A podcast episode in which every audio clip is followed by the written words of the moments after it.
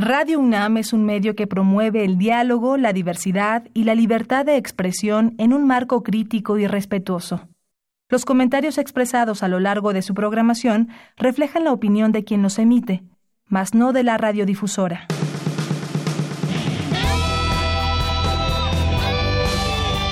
Prisma RU. Relatamos al mundo.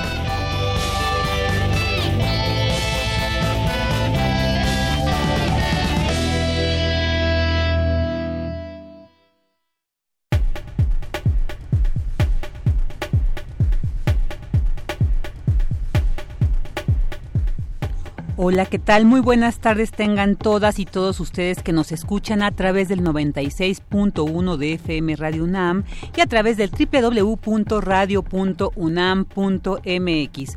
Una de la tarde con cinco minutos ya iniciamos Prisma RU. Les saluda Virginia Sánchez y en nombre de mi compañera Deyanira Morán, titular de este espacio y de todo el equipo que hace posible esta transmisión, le agradecemos que nos acompañe durante estas próximas dos horas. Hoy, por supuesto, haremos un recorrido por la obra y vida del gran artista que lamentablemente el día de ayer pues se transforma, deja este plano terrenal, Francisco Toledo, que falleció a la edad de 79 años en Oaxaca, su lugar de residencia, y bueno, pues lo cual nos ha conmocionado no solo a los mexicanos, porque la obra de Toledo llegó a muchos espacios del mundo. Así que tendremos eh, varias información al respecto, como una entrevista con la periodista Angélica Avelleira, que ya escribió un retrato biográfico del artista oaxaqueño eh, titulado Se busca un alma. Ya platicaremos más al rato con ella. También entre los temas universitarios tendremos información sobre las bibliotecas. Tendremos la última parte del trabajo que nos dejó preparado Deyanira Morán sobre el tema de las drogas y también tendremos una entrevista muy interesante con Estefanía Gómez Counahan. Ella es una mujer mexicana de edad mayor que cruzó el Canal de la Mancha. Muy interesante esto. Más al ratito ella aquí estará en la cabina de Prisma RU para contarnos esta experiencia. Y bueno, pues en la sección de Cultura con Tamara Quiroz tenemos música con Geo Equigua. Y como todos los viernes, la sección de Refractario y Melomanía RU. Así que quédese con nosotros, bienvenidos a Prisma RU, donde relatamos al mundo. Relatamos al mundo. Relatamos al mundo.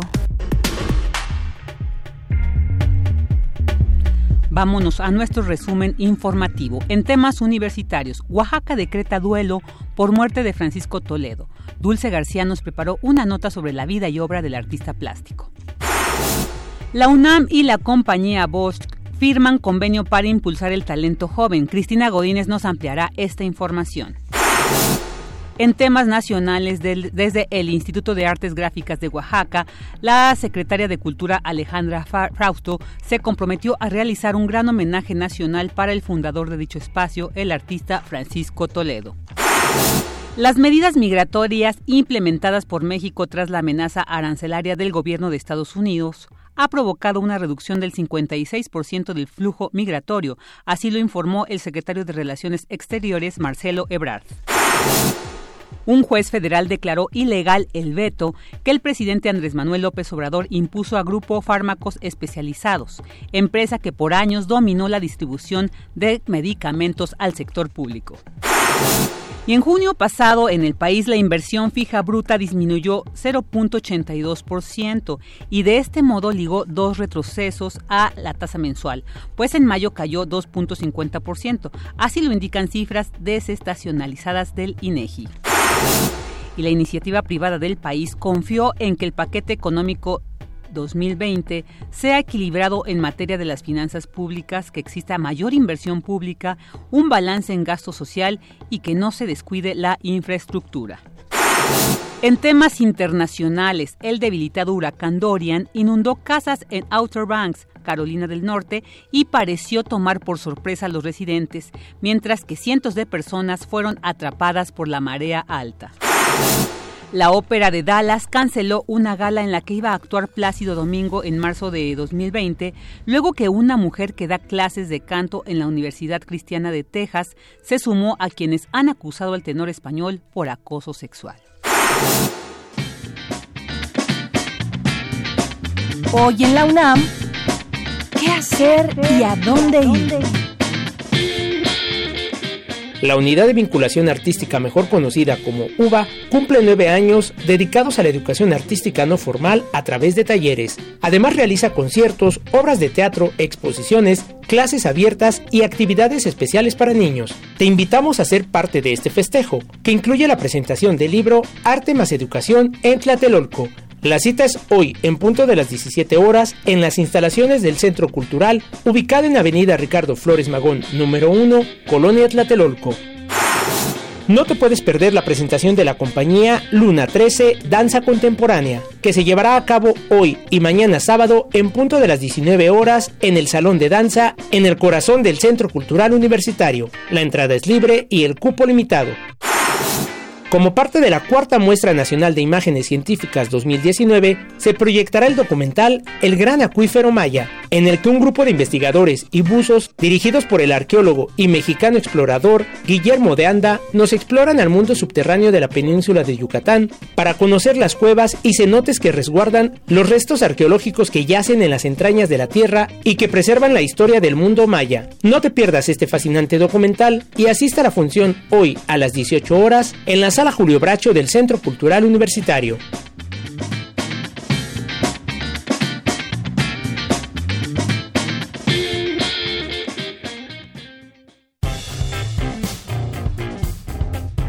Campus RU. Una de la tarde con 11 minutos y bueno, pues como esta noticia que nos ha conmocionado, que anoche pues se difundió a través de los medios gracias a la familia de el artista Francisco Toledo que dio a conocer el fallecimiento, ¿no? De este, eh, pues un todo un ícono de, de, muchas cosas y bueno para ir conociendo más sobre él, que ya es muy conocido, pero pues como modo de homenaje esta semblanza sobre a Francisco Toledo que preparó Dulce García.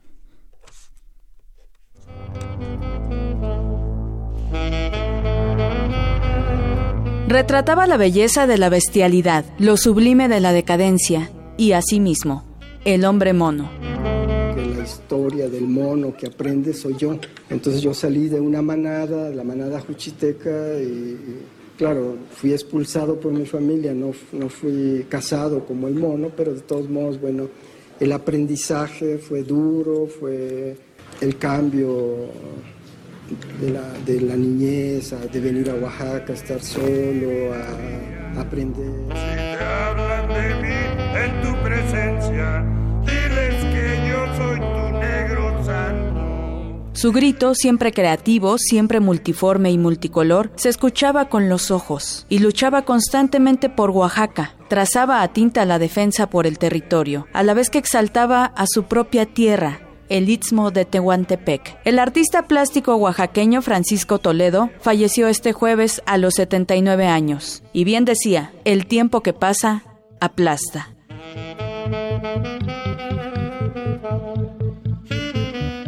Ojalá fuera uno más sabio, pero aprende uno a través del tiempo, con los errores. Y quizá no era más sabio, sin embargo, su rebeldía lo convirtió en uno de los máximos exponentes de la plástica mexicana, además de ser considerado el artista más importante de Oaxaca, aunque él se llamara a sí mismo el hombre mono. Y no para denigrarse, decía Carlos Monsiváis, sino para aceptar la incesante búsqueda de conocimiento.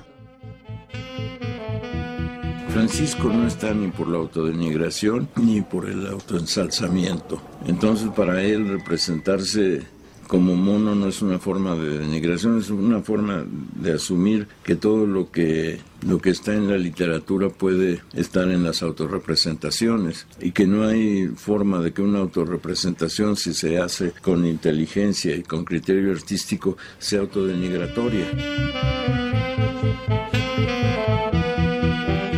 Nació el 17 de julio de 1940, rodeado, decía él, de escenas de un México que ya no es, en el que el zapoteco hablado se escuchaba en todas partes, los trajes y fiestas se visualizaban con esplendor y los pueblos indígenas tenían cierta autonomía. Toledo inició sus estudios artísticos a los 14 años en el taller de grabado de Arturo García Bustos. Su obra se caracteriza por retratar animales que no son comúnmente relacionados con la belleza. Murciélagos, insectos, iguanas, sapos, monos, tortugas, lagartos, venados, conejos, peces, cabras y vacas. Con ayuda de diversas instituciones, Toledo fundó el taller Arte Papel Oaxaca, Ediciones Toledo y el Instituto de Artes Gráficas de Oaxaca. Además, impulsó la creación del Centro de las Artes San Agustín, la Biblioteca para Invidentes Jorge Luis Borges, el Centro Fotográfico Manuel Álvarez Bravo, el Museo de Arte Contemporáneo de Oaxaca, entre otros. Fue galardonado con el Premio Nacional de Ciencias y Artes en el área de Bellas Artes el 15 de diciembre de 1998 y una distinción más que logró fue el Premio Príncipe de Asturias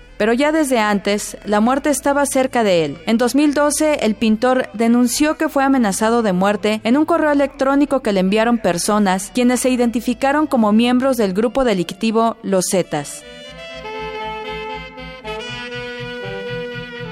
Bueno, ya se presentaron las denuncias, están en la PGR, eh, la primera que fue un Twitter y luego la segunda que es una carta bueno, en general hay un ambiente de, extorsión, de, eh, digo, no solamente, pues también habría que aclararlo, que no solamente es para los activistas, ¿no? sino también para todo tipo de gente. Bueno, que yo sepa, en el Istmo, en la zona de Tuxtepec, hay muchos levantones, hay mucho, este, ¿cómo se llama? Pues el crimen organizado está muy bien organizado, está... Sin embargo, no dejó de pintar su grito. En enero de 2015, Toledo entregó el Instituto de Artes Gráficas de Oaxaca, junto con la colección de arte José Francisco Gómez, al Instituto Nacional de Bellas Artes, a cambio de un peso. El artista firmó los documentos que avalaron la entrega de una colección de más de 181 mil piezas. Hoy, Oaxaca está de luto, un luto que se extiende a todo México y quizá más allá. Para Radio UNAM, Dulce García.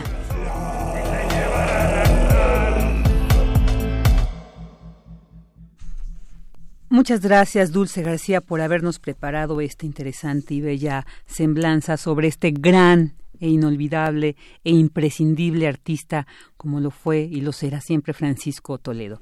Ahora vamos a continuar con la última parte del trabajo que nos dejó de Yanira Morán y sobre la droga. El día de hoy el tema va a ser despenalizar o no la marihuana. He ahí el debate. Cada vez se hace más importante llevar la discusión a nivel nacional. Adelante.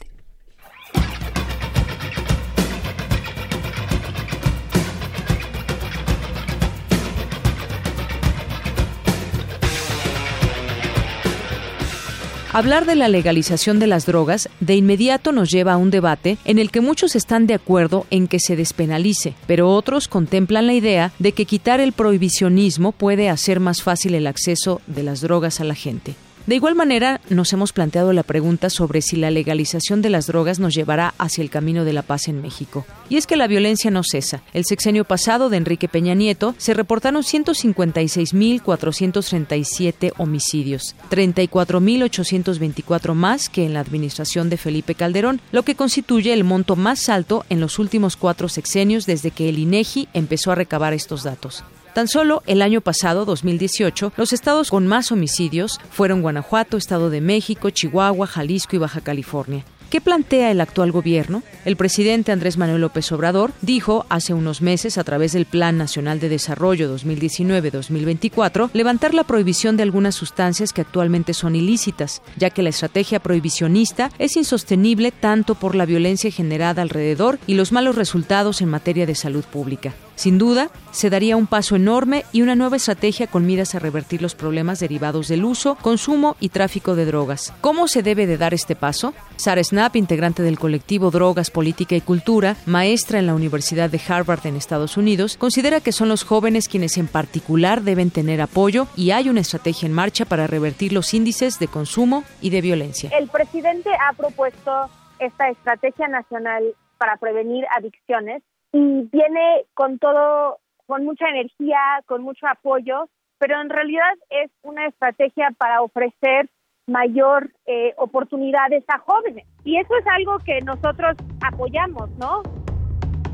¿Cuál es la mejor manera de revertir cifras de consumo de drogas? La respuesta siempre será la prevención, dice Sara, pero la legalización tendrá un impacto muy importante, es decir, la regulación de los mercados. Es de entender que es mejor que el Estado asume el control y regula productos a que están en, manos del crimen organizado. Uno, porque esto puede em, quitar recursos del crimen organizado, puede em, generar recursos para el Estado y además porque va a tener un impacto sobre la corrupción, va a tener un impacto sobre em, la relación cotidiana entre usuarios de sustancias y policías. Entonces, de que ya no nos podrían detener en el metro, ya no van a estar encarcelando a personas que están consumiendo eh, cannabis.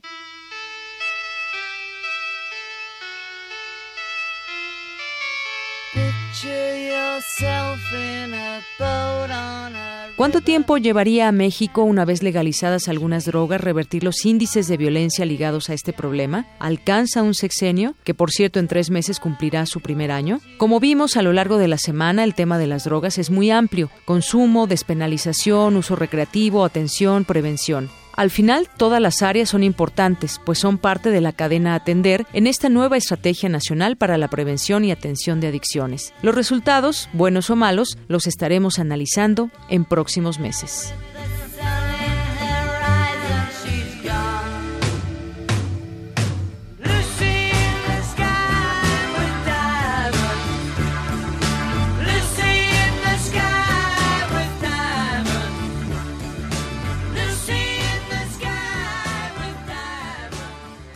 Porque tu opinión es importante, síguenos en nuestras redes sociales, en Facebook como Prisma RU y en Twitter como arroba PrismaRU.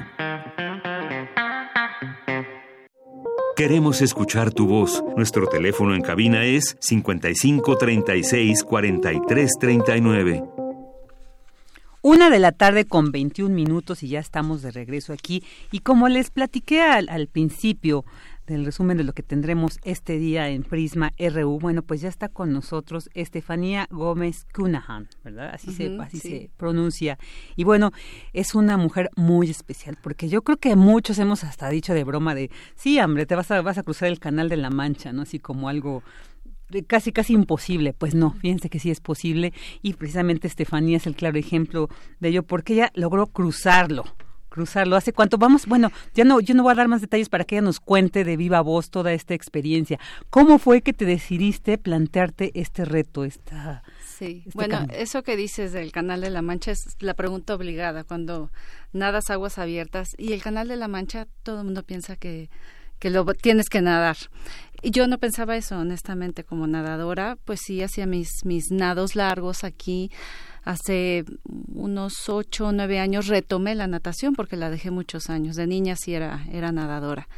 Y eh, bueno, mm, Arturo, me, que está aquí, mi capitán, me empezó a meter en la cabeza que tenía que hacer el Canal de la Mancha. Y hasta que me convenció.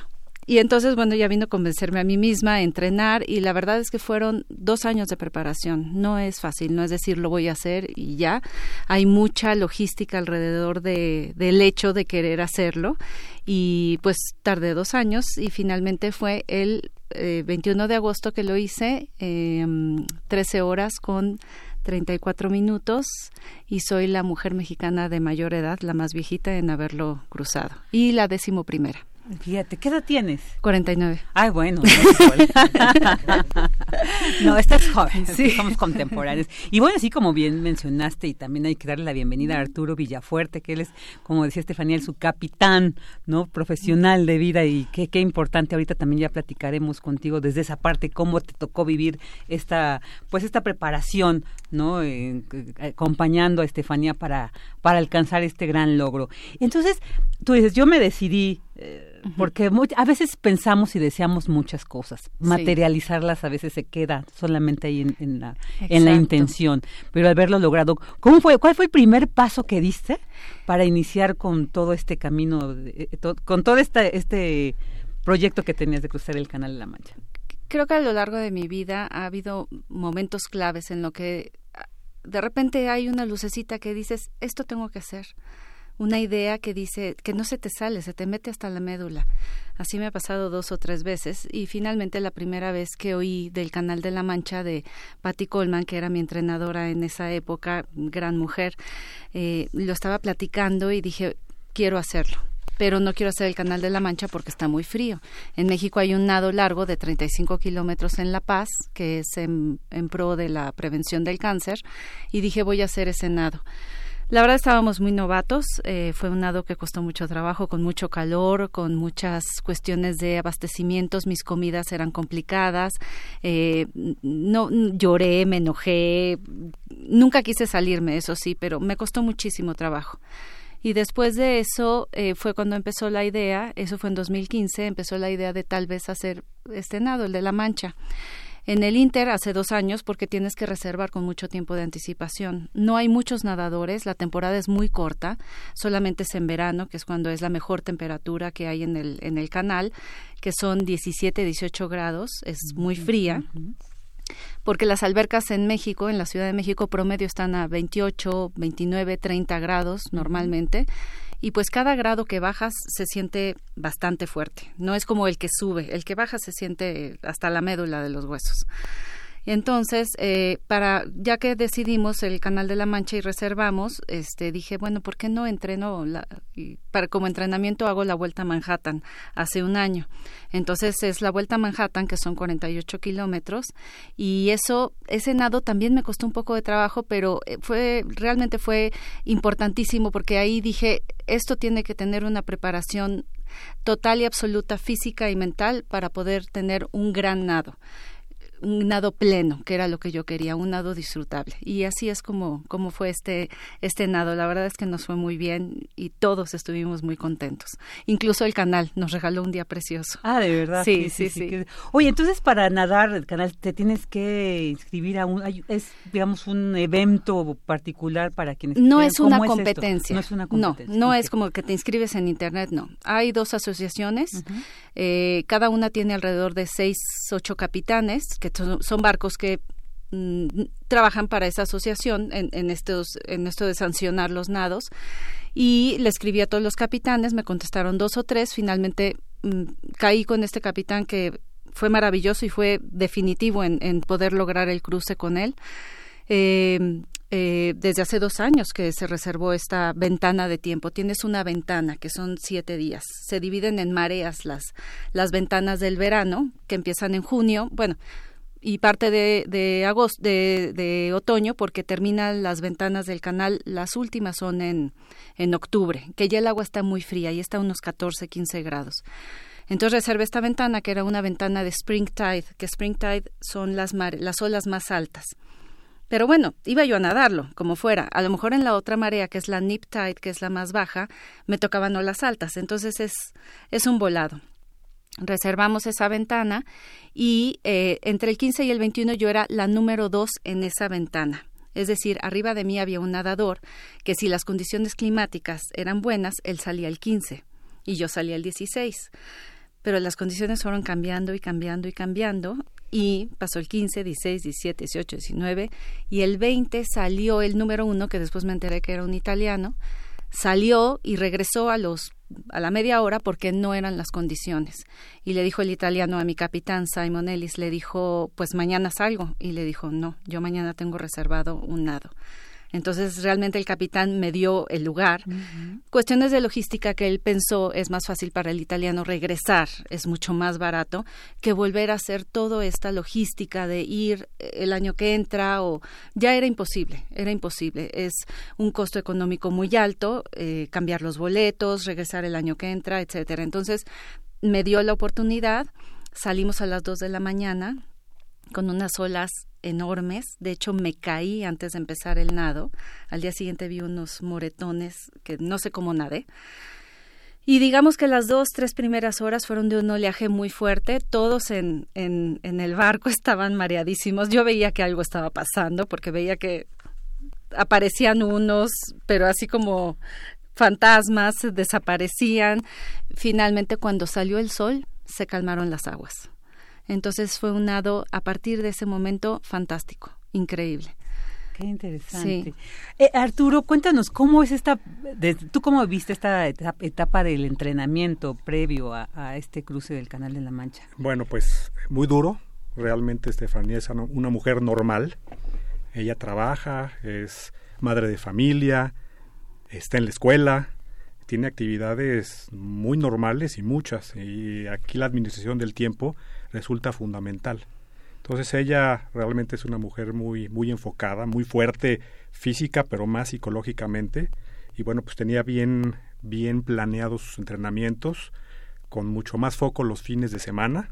Este, entre semana no dejaba de ir, tomaba descanso los días lunes, pero de martes a viernes eran entrenamientos de una hora y cuarto, una hora y media, y ya el sábado siguiente era un entrenamiento ya de más intensidad, de tres horas hasta ocho horas, ¿no? Fue ocho lo que, horas fue el más largo. Lo más largo que hizo. Y entonces, bueno, pues lo que puedo decir es que eh, compartimos esos momentos, pero realmente ella es la que sufrió el agua fría, sufrió las lesiones de hombro, sufrió las lesiones de espalda, que afortunadamente horas antes del cruce te dejaron porque tenías molestias. Sí. Wow. Oye, y, cuéntanos cómo fue ya esa experiencia de estar aquí en este mar. ¿Qué ibas pensando? Si hay momentos para que circulen los pensamientos o estás tan concentrada. Mira, lo comparo mucho con cuando te despiertas después de la noche y te acuerdas perfecto de lo que soñaste y a los cinco minutos ya se te olvida. Así, eso es lo que me pasa siempre que nado. Voy, sí voy pensando, voy contando brazadas, digo voy a contar hasta el mil, pierdo la cuenta, luego me concentro en, en el ritmo de brazadas. Eh, hay gente que dice que canta canciones o que reza. Yo la verdad no, no sé qué voy pensando honestamente. Iba en este nado viendo mucho a la tripulación. Me, en un pizarrón blanco me anotaban eh, muchos pensamientos o vas bien o el conteo de mis brazadas. Eso es muy importante porque sabes que tu ritmo sigue siendo efectivo. Mi ritmo es 60 abrazados por minuto, entonces lo mantuve. Creo que bajé en, en, una media hora, tal vez bajé a 59 y luego lo mantuve. Además es curioso, ves, ves los videos que me tomaron y yo digo, qué lento iba. Y no, pues iba a 60 abrazadas por minuto, es una por segundo, está bien. Sumaron en total, según las cuentas, 50 y pico mil de brazadas en todo el nado, que es bastante. No me dolieron los hombros, no me dolió la espalda, sí me dolían las piernas, era un cansancio, pero vas, vas cambiando el dolor. Te duelen las piernas y entonces dejas de pensar en las piernas y te distraes a otros, a otros lugares. Y así, a las seis horas vi Francia, eh, pensé que ya iba a llegar, pero me faltaban seis horas todavía. imagínate. sí. No, qué experiencia, qué Y definitivamente yo creo que enfrentarse a estos retos como que tú te planteaste, alcanzarlos, definitivamente implica una transformación en la vida de quien los vive, de quienes los logra.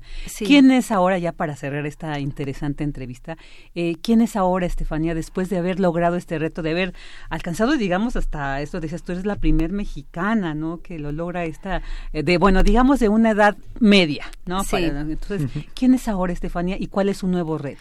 Mira, eh, quiero terminar la triple corona, que es la Vuelta a Manhattan, es eh, el Canal de la Mancha y eh, la Catalina hacia mm, California. Esa es la triple corona que han hecho alrededor de unos 15 mexicanos, la verdad no tengo el dato.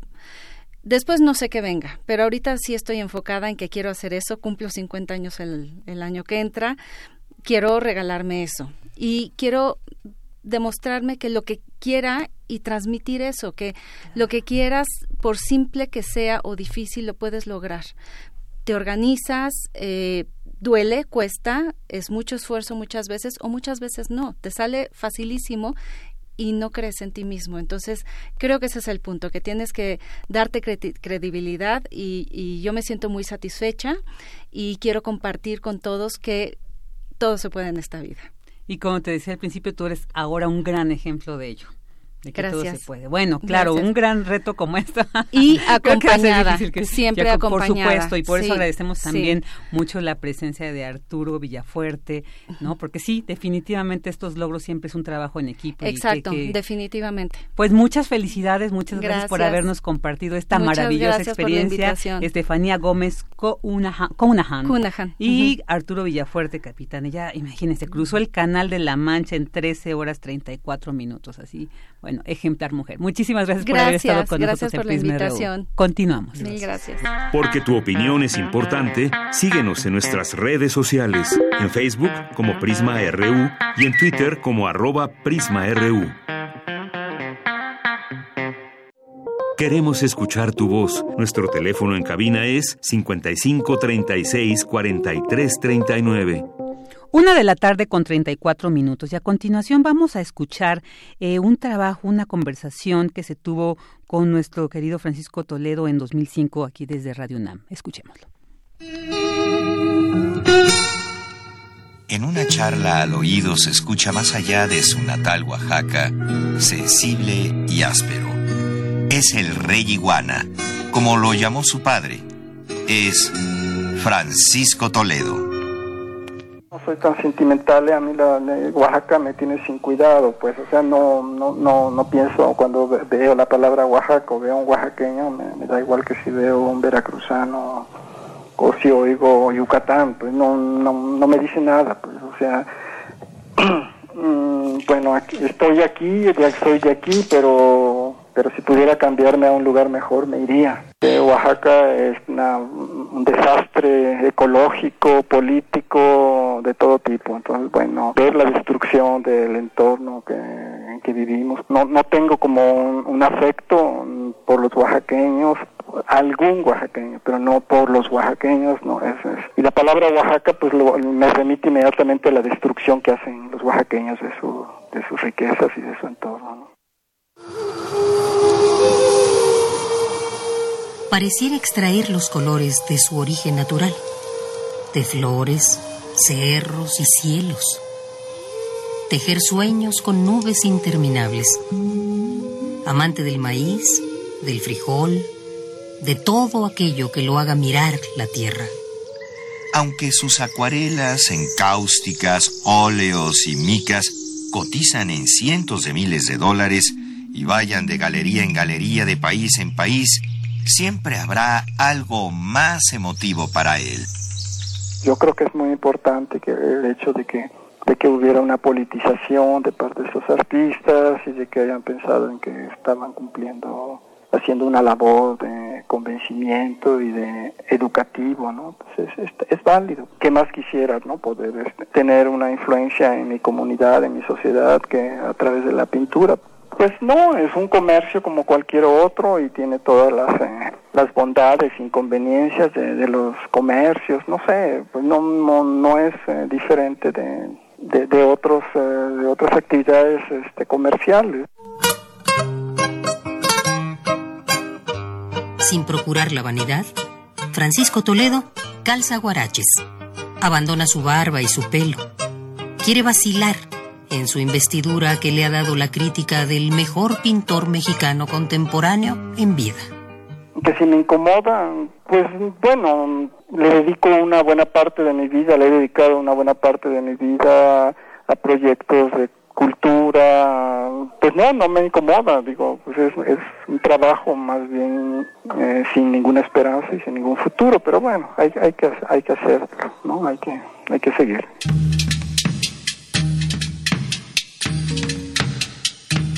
En el año 2000, Francisco Toledo se apuntó un triunfo en la arena social al impedir a punta de tamalazos la instalación de un restaurante de comida rápida en el centro histórico de Oaxaca. La empresa estaba bajo las cuerdas. A, a mí me empujaron, como dicen, y, y, y bueno, y esto, esto, estuve al frente y, y, bueno, pues me tuve que comer tamales y tamales en, en ese evento y, hacer declaraciones y, sentarme con los eh, directivos de McDonald's y oyéndola, tratando de que convencerme de cuáles son las intenciones reales de McDonald's, que bueno, en fin, que hacen mucho por, por no sé, porque, porque engorde la gente y que esté cachetona y que eso deberíamos pues agradecerlo, pero y bueno, pues este, a final de cuentas eh, sí se logró y eh, creo que también porque coincidía en un momento en que McDonald's estaba en una crisis. En un estado donde el gobernador parece haberse autoatentado Y en medio de las luchas electorales y partidistas, Francisco Toledo dice interesarle la política. ¿No le interesa la política, maestro? Bueno, claro que sí me interesa lo que está pasando en mi país, pero quiero decir ya como para opinar sobre un posible crimen, un posible atentado, un posible, digo, pues tendría que, que meterme ahí, ir a la PGR, buscar, no sé, o bien mm, contratar detectives, qué sé yo, no, no, no, no, no, no, yo, pero yo soy un simple pintor, pues no, ahora, bueno, el, el desastre que es el la nación, porque no solamente Oaxaca, bueno, eso es obvio, ¿no? Entonces sí me preocupa, como me preocupa lo que pasa en el DF con el señor López Obrador, como me preocupa, pues, eh, la situación política internacional, en fin, sí me interesa la política, ¿no? El clima que se está viviendo de, de por las elecciones, bueno, pues aquí se, se vale todo, hay patadas, hay golpes bajos, hay de ambos lados, yo no digo, no me voy a meter en eso tampoco. ¿Usted de, de repente imagina al señor López Obrador como presidente que tiene un, un reconocimiento Mire, por... Mi imaginación baso en los animales y lo que hacen los animales y los changos, lo que imaginarme a, un pre- a López Obrador como presidente de la República es, no sé, no digo es un poco déjeme en mi ámbito de la pintura, en, en la imaginación de la pintura, lo otro no sé. Guión y entrevista Leonardo Frías. Y en las voces de Margarita Castillo y Guillermo Henry. Porque tu opinión es importante, síguenos en nuestras redes sociales, en Facebook como Prisma RU y en Twitter como arroba PrismaRU. De la tarde con 41 minutos y bueno, queremos también compartirles que el día de hoy TV UNAM va a transmitir un programa In Memoriam, Creadores Eméritos, por supuesto dedicado a Francisco Toledo. Esto sería el día de hoy a las seis y media. No olviden, es en el 20.1 de TV Abierta de TV UNAM, así que no se lo pierdan. Y bueno, por supuesto vamos a seguir con este tema del el gran Francisco Toledo y ahora vamos a platicar. Fíjense que Francisco es conocido que no dio muchas entrevistas a lo largo de su vida, ¿no? Parte de su de la característica de su personalidad es que era una persona pues un poco es muy sencilla pero no muy abierta a, hablar con digamos con cualquier persona. Y por eso es muy importante para nosotros muy interesante el tener el día de hoy eh, a través de la línea telefónica a Angélica Avelleira porque ella escribió un retrato, biográfico del gran pintor y bueno pues ella tuvo esta suerte de poder eh, a tener este acercamiento tan profundo con él y poder lograr este gran libro. ¿Qué tal, Angélica? Muy buenas tardes. Buenas tardes. Muchas por la gracias. llamada. Al contrario, muchísimas gracias. Y pues queremos que nos compartas algo de esta experiencia que fue para ti, pues poder estar cerca del maestro y realizar este, esta, este retrato biográfico, como así se menciona en este libro, eh, Se busca un alma. ¿Cómo fue este acercamiento, Angélica? Bueno, mira, eh, sí, para mí fue un privilegio enorme eh, desde el punto de vista profesional, pero también desde el punto de vista humano, porque si algo tenía Francisco Toledo fue eh, una mirada como muy integral de la vida, del arte, de su compromiso social, de su punto de vista político, como estábamos escuchando en la entrevista. Yo era, yo fui 15 años reportera en la sección cultural de la jornada, entonces eh, cubriendo el área de artes visuales me tocaba cubrir exposiciones que se realizan muy frecuentemente en la ciudad de Oaxaca. En una de ellas le hice una entrevista que salió en un suplemento de aniversario del periódico. Y en efecto era un hombre muy dado a los silencios, entonces me di cuenta que había muchas preguntas no no respondidas o muchas sorpresas que se quedaban nada más en una apertura de ojos, ¿no? Que él tenía claritos y muy muy potentes y expresivos. Entonces surgió la idea de hacerle una entrevista larga. Fui a Oaxaca, se lo propuse. Él me dijo que no, que no quería un libro porque si yo sacaba un libro él iba a morirse. Entonces, bueno, nos reímos mucho. Esto fue en el en el 98 todo el año del 98 y este y lo veía yo diario. Yo me fui a vivir a Oaxaca y sostuvimos varias muchas conversaciones durante 11 meses. y aparte de las entrevistas que yo le hice a él, le eh, tuve conversaciones con sus familiares, hijos, hermanas, su esposa actual, exmujeres, eh, críticos de arte, colegas y también detractores. Entonces todo esto conformó este libro, pues que me parece que es un testimonio pues rico sobre este personaje que fue tan poliédrico, tan complejo y tan generoso. Angélica, y, como tú bien dicho, eh, eh, has eh, mencionado, nos has compartido y que refleja precisamente este gran trabajo periodístico y narrativo que plasmas en este libro, ¿hay algún tema en los que tú captaste, en los que tú identificaste que le costaba mucho hablar, pero que finalmente a través de la confianza y de este pues e, este, digamos, acercamiento que tú lograste con él, que lograras plasmar en este libro alguna de estas anécdotas que nos pudieras compartir, que él no, no, no decía, no platicaba muy comúnmente? Bueno, la parte, digamos, más privada, más íntima de sus amores de juventud fue, fue digamos, que esa parte donde él mantuvo mucha cautela y efectivamente, pues solo la pues la, insistencia de la reportera, pero también un respeto profundo por los silencios de este hombre, creo que eso me ayudó a que él, tuviera confianza en, en la manera en que esto que me relataba de, por ejemplo, su relación con Bona Tibertelli eh, en los años 60, 70, eh, me, la, me la relatara y él yo creo que sabía que yo lo iba a hacer de una manera eh, respetuosa y nada más tratando de dibujar esas presencias en una vida tan tan destacada de un artista, ¿no? Entonces esa parte, digamos, eh, más íntima y más personal era lo que le costaba mucho más trabajo eh, verbalizar, ¿no?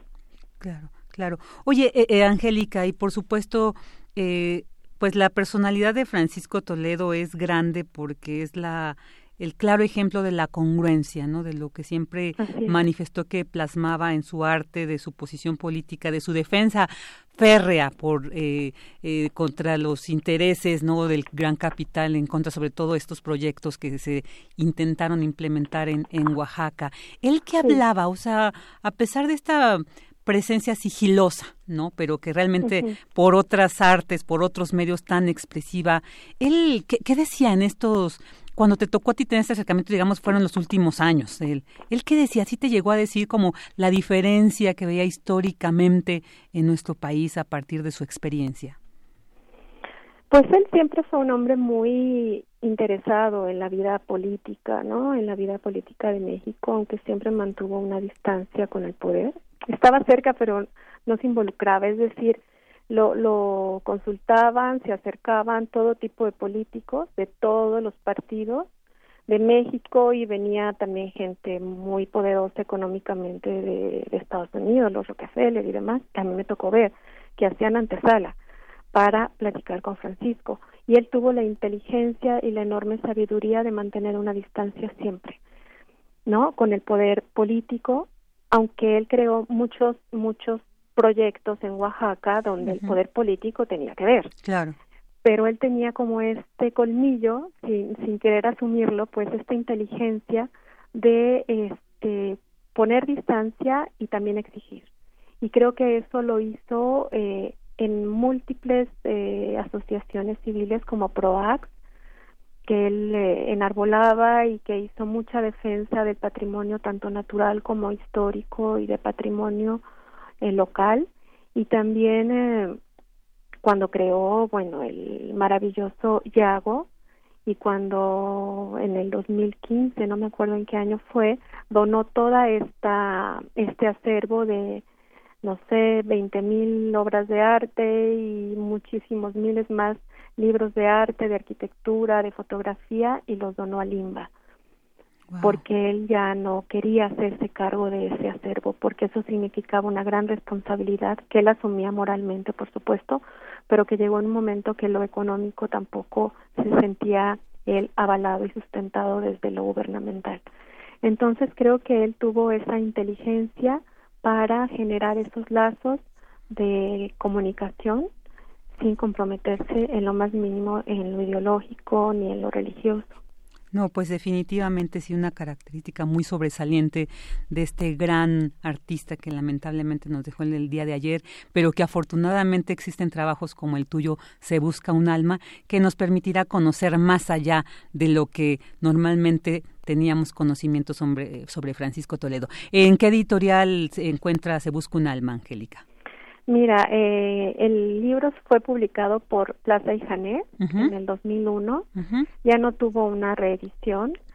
Eh, y bueno, es difícil ya conseguirlo de manera comercial en las librerías, entonces tendrán que, que hacer un, una labor de pepena y de eh, detective para ir a las librerías de viejo y tratar de conseguirlo. Yo tuve, yo ahorita tengo tres ejemplares en mi haber y soy muy feliz, entonces me la paso yendo a, a, Donceles y tuve la fortuna de una feria de Guadalajara poder conseguir uno en una librería de viejo de allá, en Guadalajara, entonces bueno, este esperemos que igual tengo la suerte de que se pueda reeditar. Tendríamos que hablar con la familia y con la gente indicada pues para darle de nueva una nueva vida a este volumen. No, seguramente será muy apoyada esta solicitud, ¿no? De que se redite este gran libro. Angélica Belleira, muchísimas gracias de verdad por habernos compartido esta gran experiencia que tuviste al haber estado cerca de este gran artista inolvidable Francisco Toledo. Te agradecemos que hayas estado aquí con nosotros en Prisma RU. Muchas gracias a ustedes. A ti. Continuamos. Porque tu opinión es importante, síguenos en nuestras redes sociales, en Facebook como Prisma RU y en Twitter como arroba PrismaRU.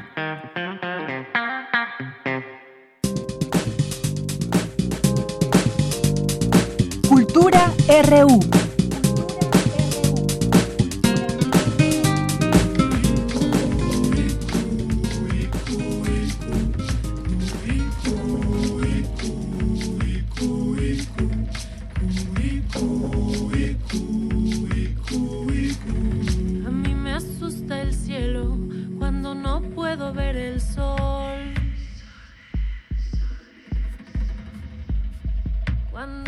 Puedo ver el sol a mí.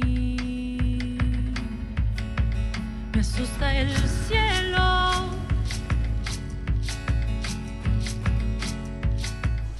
Una de la tarde con 52 minutos y ya estamos en esta maravillosa sección de cultura con Tamara Quiroz, que hoy nos tiene una invitadaza de lujo. Sí, Vicky, tenemos invitada de lujo, bien lo dices.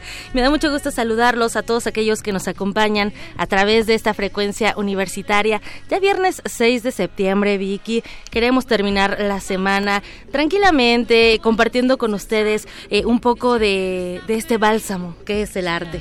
Y bueno, Vicky, escuchamos Escuchamos de fondo Pajarito a cargo de la voz luminosa de Geo Equiwa, quien pues ya está aquí en cabina. Hola, muchísimas gracias por Geo, bienvenida a este espacio. Nos da mucho gusto eh, que nos visites y bueno, también que, que, nos, que nos acompañes y en especial porque estás presentando este sencillo y a los que nos escuchan, bueno, les comento, les cuento que como compositora y también cantante has trabajado en proyectos como Ave Sol, la Blues Band y el coro acardenchado y bueno, actualmente pasas a otra etapa. Exactamente. Otra etapa musical. Cuéntanos acerca de, bueno, este sencillo y cómo surge este nuevo proyecto. Bueno, pues justo después del divorcio de mis bandas, este vino una crisis muy necesaria y que yo agradezco mucho, donde me pregunté pues qué seguía, ¿no? Desde cuestionarme si seguía la música como tal, como en los escenarios, hasta bueno, si sí era eso, de qué manera lo iba a hacer.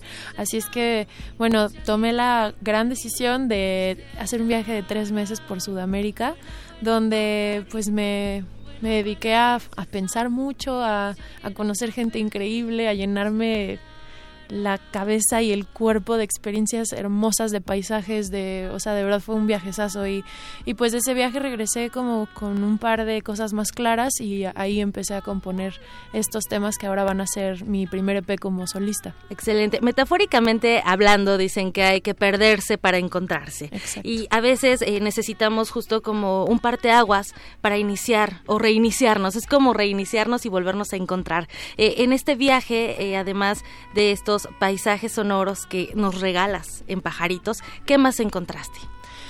Pues encontré eh, mucha inspiración en, en, la cultura argentina, en la boliviana, en la peruana, que fue por donde estuve. Me encontré también con que, esto es algo que a mí me encanta contarle a la gente, que fue como una especie de encontrar que tenía familia en el sur, ¿no? Ok. Porque es verdad que estamos de pronto mucho más expuestos a las culturas occidentales y Latinoamérica es nuestra familia. Entonces estar ahí, bueno, es como eso, como tener primos, ¿no? Y sí, son diferentes, pero al mismo tiempo hay un montón de cosas en común y pues sí, mucha inspiración en cómo viven su cultura, en la historia que tienen con, por ejemplo, Argentina con el rock. A mí me da una felicidad inmensa tener ese tipo de, de influencia tan, tan cerca, ¿no? Porque ellos abrazan con un orgullo increíble, admirable su cultura y su idioma y eso creo que los ha pues les ha permitido tener un cierto de una, una especie de ventaja en, en, la exploración de este género desde su propia voz. Claro. Entonces eso para mí fue increíble ver cómo está también ahí la movida autogestiva, independiente, o sea, no, de verdad yo a los argentinos los admiro un montón. Hablo más de los ah, sí, ¿verdad? Sí. los argentinos eh, digo, o Argentina fue el lugar donde estuve más tiempo, también por eso hablo más, pero claro. claro que me encantaría volver y estar en un periodo más largo también en Bolivia y Perú, porque son unos países hermosos con gente con una dulzura increíble.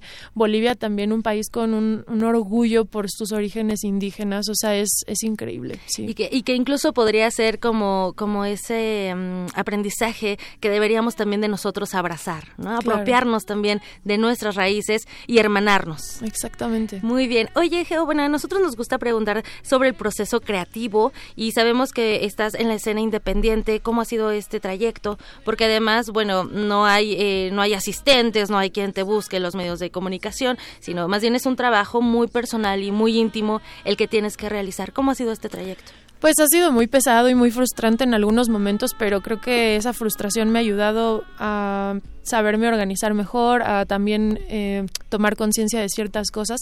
Yo también estudié antropología y creo que desde esa visión eh, pude entender que habían una especie de pedacitos del rompecabezas que no estaba teniendo. Entonces me metí a, a la UNAM a estudiar investigación de mercado con, nada con McCloskey. No, nada fácil. Pero creo que desde esta mirada de antropóloga como que me fue fácil eso y, y decodificar esa información y traducirla a mi terreno que era la música, ¿no? Y también le di como un giro más desde la honestidad, desde la conexión emocional, que pues es ahora también lo que enseño, porque también soy maestra. Entonces lo practico como música independiente y también como maestra. Y bueno, eso me ha ayudado mucho a sortear todos los obstáculos que pueden haber en la escena independiente. Por supuesto, la vida no es fácil. No, no es Pero fácil. cuando algo te apasiona, bueno, pues se realiza sin ningún problema, querida Vicky. Oye, queremos escucharte claro. cantar para la gente que nos acompaña en esta tarde de viernes, donde quiera que nos estén escuchando, si están en la oficina, claro. en su casa, en el coche, únanse a nosotros. Y bueno, Geo, ¿qué nos vas a cantar? Esto es Yo no soy guerra.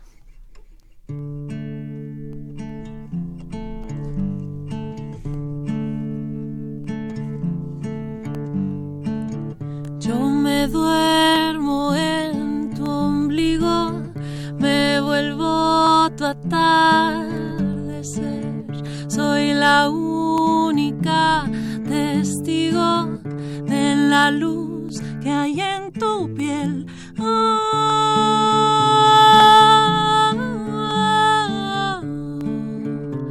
Que hay en tu piel.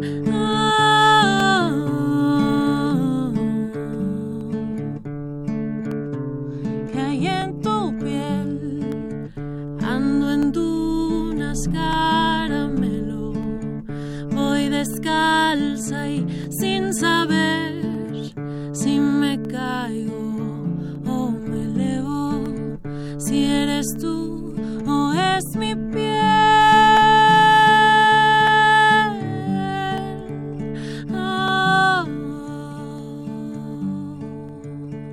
Oh, es mi piel, oh, es mi piel, oh, es mi piel.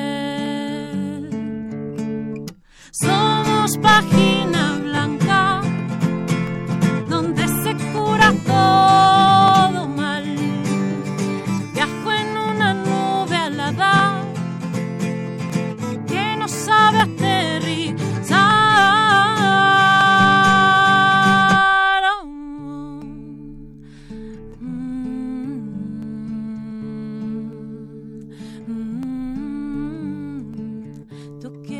paz.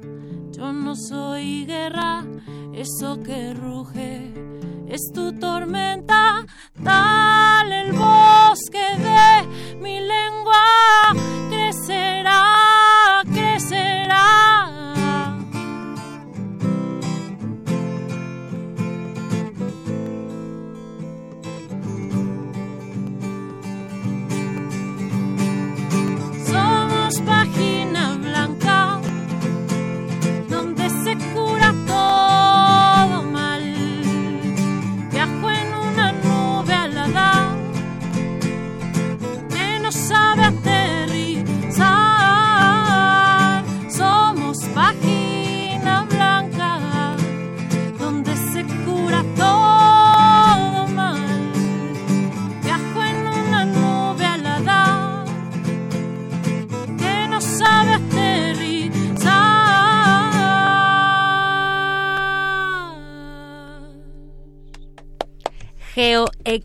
Directamente para ustedes aquí en Radio UNAM, en Prisma RU. Geo, para la gente que nos escucha, ¿cómo te seguimos en redes sociales? ¿Cómo conocer más de tu trabajo? Mañana hay una presentación también. Sí, mañana, mañana hay una presentación a la que les quiero invitar.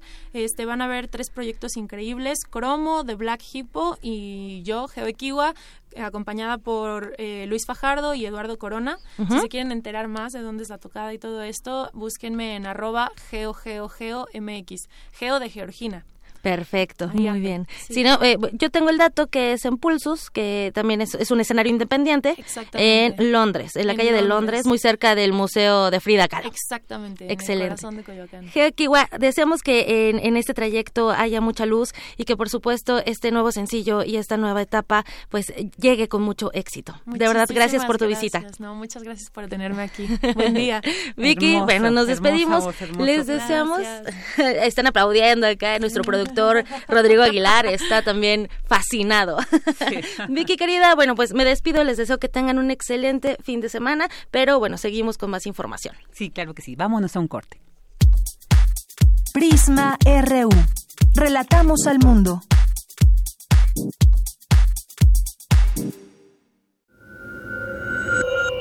Escuchas 96.1 de FM. XEUN. Comunícate con nosotros. Correo de voz 5623-3281. Correo electrónico radio arroba unam.mx. Radio UNAM, Experiencia Sonora.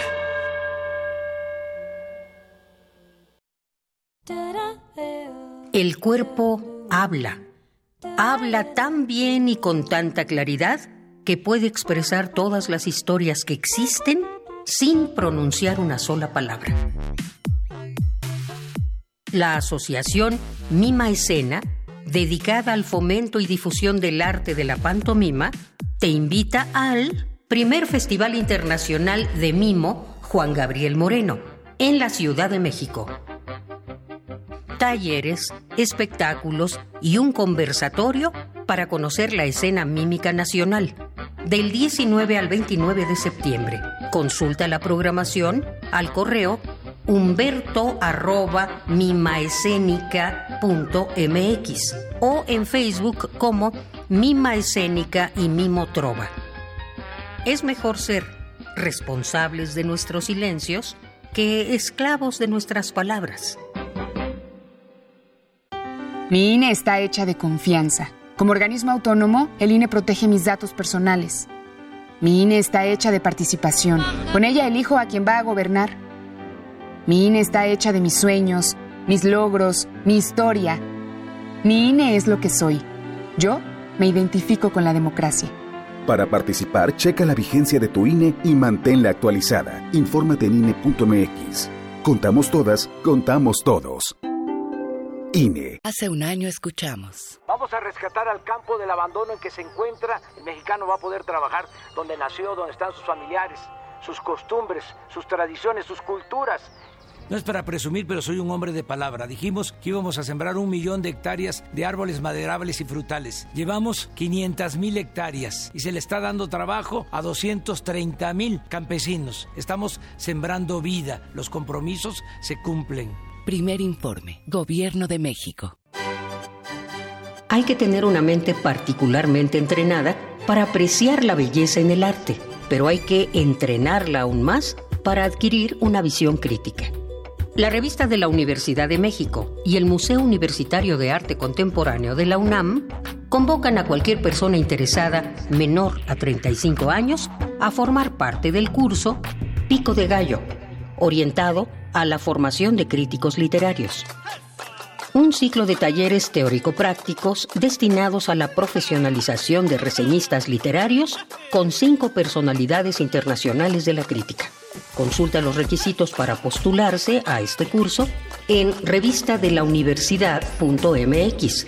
Tienes hasta el 6 de septiembre. No todos los críticos de arte son genios, pero todos los genios sí son, por naturaleza, críticos de arte.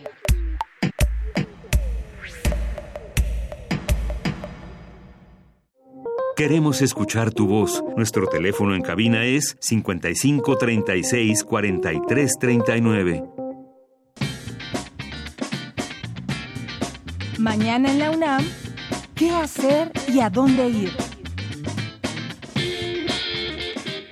El ciclo de Teatro por la Dignidad te invita a disfrutar de la obra Esperamos al Gordo, bajo la dirección de Mario Espinosa y Belén Aguilar, quienes recrean una historia ficticia basada en hechos reales, sobre los que cruzan las fronteras de Estados Unidos en un intento por mejorar su calidad de vida. Cuando llegan a su destino, sufren un maltrato sistémico, lo cual los hace heroicos en sus pequeñas o grandes historias. Disfruta de esta entrañable puesta en escena que se presenta mañana sábado en punto de las 19 horas y el domingo a las 18 horas en el Foro Sor Juana Inés de la Cruz del Centro Cultural Universitario.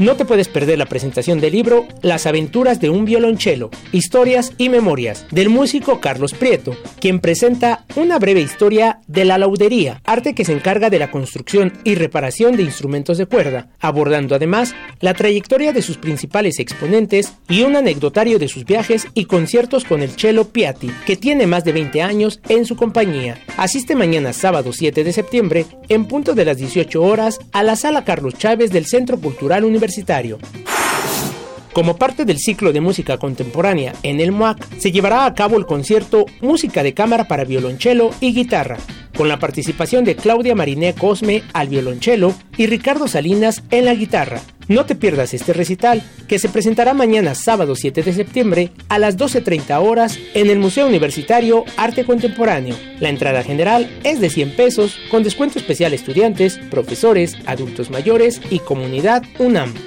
Para Prisma RU, Daniel Olivares.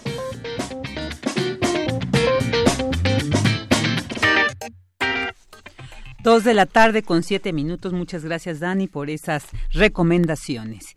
Y bueno, eh, ahora vámonos, vamos a continuar con la información universitaria. La UNAM y la compañía, compañía firman convenio para impulsar el talento joven. Cristina Godínez nos tiene esta información. Adelante, Cris. Hola, Vicky, ¿cómo estás? Un saludo para ti y para el auditorio de Prisma RU. La torre de rectoría fue el lugar donde signaron el convenio, la Facultad de Arquitectura de la UNAM y la compañía Bosch. El propósito es promover la formación de talento joven, contar con asesoría científico-tecnológica y consolidar líneas de investigación relacionadas con temas energéticos, cuidado del medio ambiente, ética, cumplimiento de movilidad e industria 4.0. Leonardo Lomelí, secretario general de la UNAM, resaltó la importancia de la colaboración.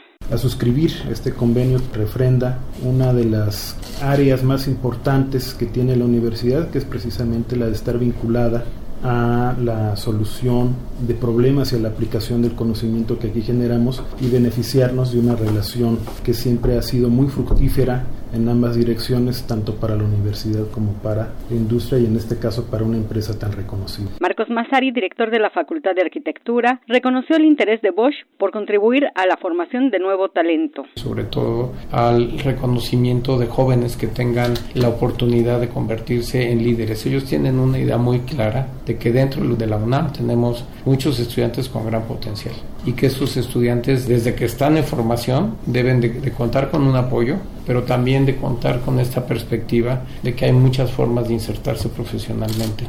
Por su parte, Ricardo Silva, director de Recursos Humanos Nivel País de Bosch, recordó que han otorgado becas a alumnos de la Facultad de Ingeniería y se han ampliado a la Facultad de Arquitectura. Desde que empezamos a otorgar las becas MEXcellence, así le llamamos, porque MEX de México, Excellence de excelencia, hemos otorgado 9 millones y medio de pesos en becas para estudiantes básicamente de la Facultad de Ingeniería pero con acuerdo con Marcos eh, ya se amplió a, también a la, a la Facultad de Arquitectura. Vicky, este sería mi reporte. Muy buenas tardes. Muy buenas tardes, Cris. Muchas gracias. Y vámonos ahora a este tema. Señalan en la UNAM que la participación que los expertos bibliotecólogos eh, pues dará un giro a la realidad que caracteriza las bibliotecas en nuestro país y que constantemente pues batalla con una insuficiencia presupuestaria, falta de apoyo y difusión de sus tareas. Esta información la tiene Cindy Pérez. ¿Qué tal Cindy? Buenas tardes. Vicky, es un gusto saludarte. Muy buenas tardes. En el marco del segundo encuentro internacional de bibliotecas jurídicas realizado en el Instituto de Investigaciones Jurídicas de la UNAM, se llevó a cabo la conferencia magistral La relevancia de las bibliotecas y los bibliotecólogos ante los grandes problemas nacionales, en donde la presidenta de la Comisión Bicamaral del Sistema de Bibliotecas del Congreso de la Unión, Silvia Guadalupe Garza Galván, habló de la figura de la biblioteca en la tradición parlamentaria. A la fecha contamos en nuestro país con 7.454 bibliotecas. Los legisladores pasados este, primero hicieron un diagnóstico para ver con qué contábamos y con qué no. Y, y entonces, en este eh, estudio de diagnóstico se concluye que sí se contaba con las bibliotecas, pero que no estaban articuladas entre sí. Entonces, esa comisión bicamaral del sistema de bibliotecas del Congreso de la Unión como tal no existe, porque estamos en eso todavía. Entonces, eh, la, acertadamente, mis compañeros legisladores eh, de, este, involucran al Instituto de, Bibliotecología, a la Escuela Nacional de Biblioteconomía y al Colegio de México para pedirles que les ayuden a realizar y hacer un instrumento jurídico que pueda regular el accionar de las bibliotecas. Esto es lo que nos da a nosotros una seguridad de que nuestro reglamento venía respaldado con estas instituciones, con la gente, con los académicos, con los expertos la también diputada federal recalcó que el sistema de bibliotecas debe ser para el beneficio de los mexicanos. Si es una biblioteca escolar, que sea una biblioteca escolar. Si es una biblioteca especializada, que también sea así. Y hoy estamos concentrados en echar a volar ese eh, catálogo legal, en implementarlo, en fusionarlo primero que nada en el sistema bicameral del, sistema de bibliotecas de la Unión, pero también a todas las bibliotecas legislativas de los congresos de los estados. Es una labor titánica la que estamos haciendo, pero necesitamos concretarla. Y mi objetivo es concretarlo. Eh, sobre todo el primer paso, que es la implementación del sistema eh, bicameral, antes de irme a la presidencia, que es en diciembre y, por supuesto, dejar establecida la ruta para conectar a todas las bibliotecas legislativas de los estados. Hasta aquí la información, Vicky, acerca de esta reglamentación de bibliotecas. Sin duda, es algo muy importante para el país. Muy buenas tardes.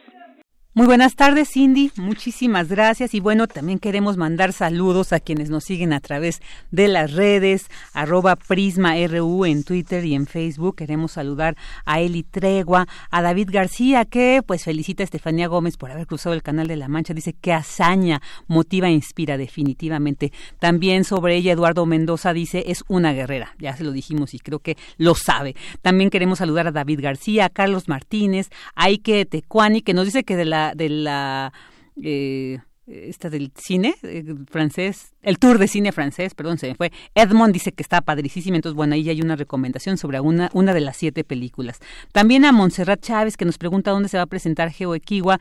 Va a estar en Pulsus, es un lugar de la escena independiente que se encuentra en la calle de Londres 113 bis, en la colonia del Carmen. Saludamos a Silvia Vargas, a Somos Motiva, a César Soto, a Chari, a Román Hernández García, a Daniela Sánchez, a Abraham Vega, Lisa Corazón de León, a Alejandro Cardiel, a Ángel López, a Feliz, a Juan Pablo Álvarez, a Norma Nieto, Silvia Lira, Lupita Ramírez Gaitán, a RL Sint 2000, a Rufina y a Mónica de Aguilar y muchas gracias por escucharnos, hacer, hacerse presente a través de estas redes que también pues nos recortan estas distancias. Y bueno, pues ahora vamos a continuar con las breves internacionales con mi compañera Natalia Pascual. Internacional RU.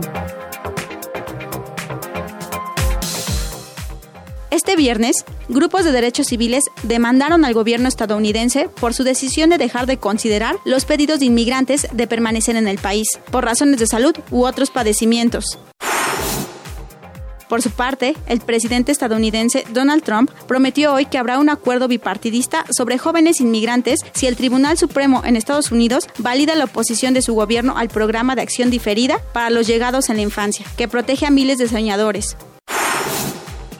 La cifra de muertos por el paso del huracán Dorian de categoría 5 en las Bahamas se elevó a 30, confirmó el primer ministro del archipiélago en el Atlántico, Hubert Minis, tras insistir que el número de víctimas mortales aumentara, toda vez que sigue la evaluación de daños por el paso del meteoro. Los presidentes de Bolivia, Brasil, Colombia, Ecuador y Perú firmaron esta mañana el Pacto Amazónico, que busca reforzar el tratado existente de protección de esta zona, que tiene impacto en toda la región y que es promovido por el gobierno colombiano. El expresidente de Zimbabue, Robert Mugabe, falleció este viernes a los 95 años de edad. La Fiscalía venezolana anunció una nueva investigación penal contra el líder opositor y presidente de la Asamblea Nacional, Juan Guaidó, señalado de traición a la patria por presuntamente estar detrás de un plan para renunciar al Esequibo, un territorio rico en recursos que Caracas reclama a Guyana. Porque tu opinión es importante, síguenos en nuestras redes sociales, en Facebook como Prisma RU y en Twitter como arroba PrismaRU. Queremos escuchar tu voz. Nuestro teléfono en cabina es 55 36 43 39. Dos de la tarde con 16 minutos. Y bueno, pues seguimos recordando al gran Francisco Toledo gran artista, gran activista, maravilloso ser humano y definitivamente pues quien tuvo la suerte de conocer de manera integral todas estas características conjugadas y manifiestas en este gran señor Toledo, pues fueron sus alumnos. Y justo vamos a platicar con uno de ellos. Está en la línea Amador Montes, él es artista plástico y fue alumno de Francisco Toledo. ¿Qué tal, Amador? Muy buenas tardes. Hola, Virginia, ¿cómo estás? Buenas tardes. Muy bien, muchas gracias. Pues qué suerte, qué suerte, Amador, haber tenido eh, esta oportunidad de no solamente estar cerca de Francisco Toledo, sino de ser su aprendiz. ¿Qué nos puedes platicar al, al respecto? ¿Cómo era Francisco Toledo como, como maestro? ¿Cómo fue tu primer acercamiento con él? Bueno, la verdad es que te tengo que ser muy sincero. Yo, la verdad es que él nunca me dio clases directamente. No sé si alguna vez dio clases directamente, pero el aprendizaje de Francisco Toledo con con solamente verlo, hace ratito me acababan de preguntar una cosa y decía yo que, que Francisco Toledo creo que era inspirador, nada más verlo por las calles, nada más verlo caminar, eh, tratar de entender su obra, tratar de entender su, su, su patriotismo, su género de comunidad, su, todo esto para, para mí como artista fue siempre inspirador, ¿no? Entonces, hoy, hoy tristemente, la verdad es que como oaxaqueño, como mexicano, como pintor, como ser humano y se vaya un racionalista de este tamaño siempre para mí es pues triste. Claro, claro. Amador, nos dices, no tuve la oportunidad de, tomar directamente clases con él, pero como tú bien lo, lo has eh, mencionado, el trabajo de Francisco Toledo fue y será inspirador. Y en este caso, bueno, del arte plástica, del arte plástica, ¿cómo puedes tú transportar estas influencias? Definitivamente todos los artistas, incluso Francisco Toledo, tienen unas influencias, pero ¿cómo se pueden transportar a las creaciones propias sin que se repitan, ¿no? Y para lograr un estilo particular, ¿cómo fue para ti esta, esta, digamos, inspiración de Francisco Toledo y cómo lo transportas a lo que tú has, estás, has creado como artista plástico? Bueno, la verdad es que sí, tienes razón. Mira, para mí, bueno, fue una gran influencia el maestro Francisco Toledo desde joven. Desde joven tuve la oportunidad de ver sus libros, de ver, de ver sus trabajos, de ver su. Y bueno, siempre como oaxaqueño, ¿no? Yo estoy seguro que mucha gente nos sentimos orgullosos de tener, de tener una influencia como la del maestro Francisco, ¿no? O sea, Toledo para nosotros nos marcó, nos somos toda una tendencia, eh, Oaxaca somos artistas eh, pues muchos gracias a, las fundaciones o las escuelas como las que él las que él formó como el Yago eh, o sea había había libros ahí de grandes artistas que jamás hubiera podido tener alcance aquí en Oaxaca no o sea yo conocí a Chivida a Cifra pues a muchos artistas que me gustan gracias a, esa biblioteca fundada por él y que yo como de niño pues iba la veía y bueno, pues hoy por hoy mi trabajo se influencia de todos estos libros y de toda esa, esa ese bagaje pues del maestro Francisco Toledo. Claro, Amador, y bueno, eh, eh, definitivamente, como tú también lo has mencionado, Toledo tiene la esencia de Toledo va a estar impregnada en, en, Oaxaca en general, bueno, en todo el país, pero en Oaxaca en particular, que fue pues donde más él decidió vivir, donde desarrolló gran parte de su obra. ¿Qué nos puedes decir? ¿Cómo es el ambiente que se vive hoy en Oaxaca tras la pérdida del maestro Toledo? Pues la verdad es que triste, pero con, con la energía del maestro, o sea, completamente no este enorme, no hay una energía eh, de, de, tristeza, de dolor, pero a la vez de inspiración, de, de no dejar caer el legado, de, tratar de, hoy por hoy vengo a, un homenaje que se va a hacer aquí en el Teatro Nacional Calá, eh, y en el Yago, y en casa, y en todos, todos estos recintos que él, que él de alguna forma fundó y hizo para los oaxaqueños, ¿no? casa como Yago. Entonces, pues sí, es una energía triste, pero a la vez te digo inspiradora, yo pienso, como, como artista igual, eh, pues como oaxaqueño, ¿no? Claro, claro. Oye, ¿y cómo se vive también el arte en Oaxaca? Porque digo, bueno, Toledo es un referente, precisamente, creo que al ser de los más grandes, se ha mencionado mucho, creo que fue el último gran artista vivo que contábamos en el país. Pero, y, y, bueno, esta, esta reivindicación que siempre Francisco Toledo dio de este gran estado, no solamente artísticamente hablando, ¿no? sino también políticamente, este compromiso con el pueblo, con las luchas sociales. Ustedes también tomaron esta inspiración, digamos, este compromiso, este mensaje, este discurso político que en este caso tuyo, Amador, eh, también tratas de reflejar en tu arte esta visión social? Bueno, claro, la verdad es que todos nosotros de alguna forma esta revolución y esta forma de, de, de, defender lo natural, lo, social, lo político, lo, humano, o sea, este es el gran legado de Francisco este es el gran legado de este gran maestro que nos que nos ha dejado eh, no nada más el tema de pintar, sino el tema de estar involucrado en el tema social siempre, ¿no? Entonces, pues bueno, la verdad es que sí, sí, sí nosotros de alguna forma tenemos que hacer que este legado pues siga, ¿no? Y que al final de cuentas esta energía siga como, como Toledo lo hubiera querido hacer, ¿no? Defendiendo siempre el patrimonio cultural, tangible e intangible de Oaxaca. Claro, o sea, digamos, lega también este compromiso por mantener esta defensa. Claro, totalmente. Sí, sí, y qué importante, ¿no? Que existan estas generaciones como tú, que, que como ahorita nos compartes, pues que sí hayan escuchado este mensaje y que lo estén reflejando. Y, y también quisiera preguntarte, bueno, no fuiste un alumno directamente, pero quiero preguntarte, ¿tuviste algún acercamiento? Porque como escuchábamos en, entrevistas pasadas en este programa, era una persona muy sigilosa, muy seria, un poco, digamos, introvertido. Pero sabemos que con el pueblo, con la gente, con los artistas en general, tenía otro, otro trato.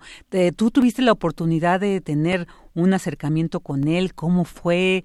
¿Qué, qué, qué impresión te dejó? Cuéntanos, comparte. Sí, en realidad, como dices, la verdad es que sí era un artista introvertido, una persona muy, pues muy de un carácter, ¿no? Muy, muy, muy, muy para él, ¿no? Entonces era, era, era importante verlo nada más. Yo tuve la oportunidad de conversar o, estar con él en algunas ocasiones, en algunos eventos, en algunas cosas, este, un acercamiento él y yo en casa en algún momento cuando estaba yo viendo una pieza de él, entonces eh, eh, ahí se mostraba sencillo, ahí un poquito te explicaba qué era la pieza, eh, por qué, por qué lo, no sé, ¿no? De repente se acercaba a ti, ¿no? Aunque, aunque muy callada, con su vocecita muy, pues muy, muy, muy delgada, muy, sobria, pero con, o sea, para uno, con una voz enorme, ¿no? Y con un gran legado de aprendizaje. Entonces, bueno, para mí sí, sí, este, sí tuve esta oportunidad de la cual me siento muy orgulloso y de la cual la verdad es que hoy, hoy que ya no está, pues sí, me la llevaré yo también a las tumbas, ¿no? Claro, por supuesto. Él era un personaje que más bien se comunicaba con su arte, ¿no? Era eh, como Jean-Paul Sartre decía, el compromiso está en el acto, no en la palabra. Y creo que Francisco Toledo es un claro ejemplo de ello. Exactamente. Oye, Amador, y también para conocer un poco más de con quién estamos hablando, tú eres artista plástico, pero háblanos también un poco más de tu obra, para que también pues nos quede muy claro este legado que deja materializado en nuevas generaciones como tú. Bueno, yo soy un artista plástico aquí de la ciudad de Oaxaca.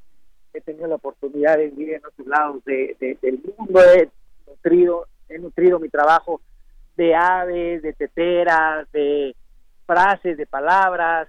Eh, he trabajado muchísimo con, con algunos grupos de artesanos. He estado eh, haciendo obra para diferentes museos, para diferentes este, colecciones. Entonces, pero bueno, la verdad es que todo esto, todo esto es el gran legado de Francisco Toledo. No soy yo, somos un grupo de muchos artistas que nos, nos inspira y nos, y nos regala Francisco Toledo libros y nos, y nos abre bibliotecas y nos abre centros culturales. Y por eso es que nos convertimos muchos de nosotros en artistas, ¿no? Entonces, bueno, para mí, para mí hoy es un día muy triste y es un día que, que la verdad es que sabemos que tenía que llegar, pero que para México es, es difícil perder a un personaje de esta calaña de estas magnitudes y bueno pues pues ni modo a seguir pintando Claro, de los imprescindibles, diría Bertolt exactamente, ¿no? Exactamente, Amador, pues muchísimas gracias de verdad por habernos compartido esta experiencia. Creo que Oaxaca eh, tiene una riqueza cultural en todos los sentidos contrastante, nos ha vertido de, nos ha dotado de tantas cosas tan maravillosas y Francisco Toledo creo que es un gran ejemplo de ello, un gran representante y por supuesto pues gente como tú también que van eh, reproduciendo esta escuela que él ha dejado, pues va a ser muy importante para mantener este gran legado que este gran artista pues nos ha dejado el día, lamentablemente el día de ayer, pero bueno, seres como él se convierten en personas infinitas. Muchísimas gracias por haber estado con nosotros, Amador Montes, desde allá desde Oaxaca. Al contrario, gracias Virginia por la invitación a tu programa. Y un abrazo para todos los oaxaqueños. Igualmente, gracias, gracias estuvo con nosotros Amador Montes, que como nos platicaba, pues fue un alumno no directo, pero muchas experiencias seguramente es como, como la de él, pues podremos encontrar en cualquier espacio de Oaxaca, Juchitán en particular, que era donde él eh, decidió vivir. Él conocíamos también, bueno, leímos un poco sobre este trabajo de Angélica Belleira, que decía que él en realidad nació aquí, justo en la colonia del Valle, pero él decidió, por una convicción férrea, así muy arraigada, de pues desarrollar toda su vida allá en Oaxaca y bueno, precisamente es donde muere, pero bueno, estas, estos personajes como lo vuelvo a decir, trascienden a la historia, trascienden a los tiempos y bueno, Francisco Toledo, tendremos Francisco Toledo para siempre. Continuamos. Mi culpa, es por mi culpa, Señor. Bebí de tu memoria, aroma, tierra, agave Yo soy la que le gusta este castigo mejor.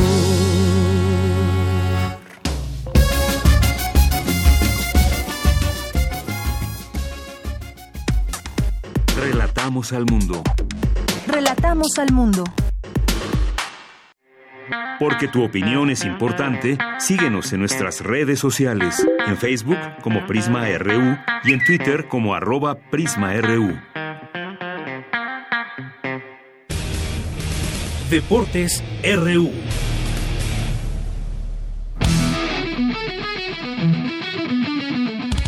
Ana Paula Martínez, alumna de la Preparatoria 2, obtuvo cuatro medallas de oro en el Campeonato Panamericano de Natación Artística en Ontario, Canadá. Las preseas conseguidas fueron en diferentes categorías, en individual, dueto, equipo y combo. Los Pumas EU de Liga Mayor terminaron sus juegos de preparación de cara a la próxima temporada UNEFA ante los Crusaders de la Universidad Mary Herden Baylor en Texas. El equipo azul y oro se fue abajo en el marcador desde el comienzo, sin embargo, al final lograron acercarse. El marcador final fue 24-21 a favor de los norteamericanos.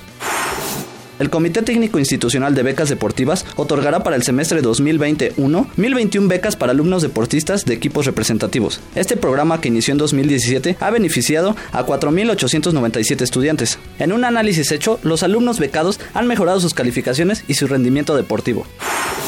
El presidente Andrés Manuel López Obrador entregó en Palacio Nacional estímulos económicos a deportistas y entrenadores integrantes de la delegación mexicana que participó en los Juegos para Panamericanos de Lima, Perú. Los atletas lograron un récord histórico para México al concluir en el medallero en tercer lugar. La Dirección General de Deporte Universitario te invita a los cursos de Buceo UNAM. No pierdas la oportunidad de acreditar este curso de 72 horas que incluye 8 prácticas en la Alberca Olímpica Universitaria, con equipo de buceo autónomo y el programa teórico más completo, de septiembre a diciembre. Para más información, checa la página www.deporte.unam.mx. Para Prisma RU, Moisés González. Relatamos al mundo. Relatamos al mundo.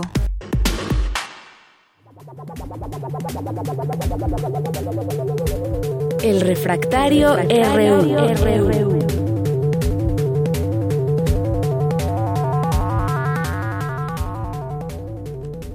Dos de la tarde, 29 minutos y ya como todos los viernes, pero hoy a través del teléfono se encuentra con nosotros Javier Contreras para presentarnos esta sección de Refractario RU. ¿Qué tal Javier? ¿Cómo te va?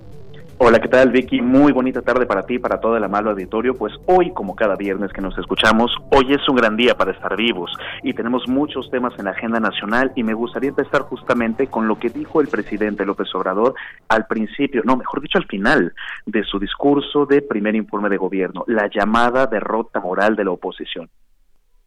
Wow. Sí, sí. A ver, cuéntanos, cuéntanos, ¿qué, qué, qué piensas al respecto de esta derrota moral?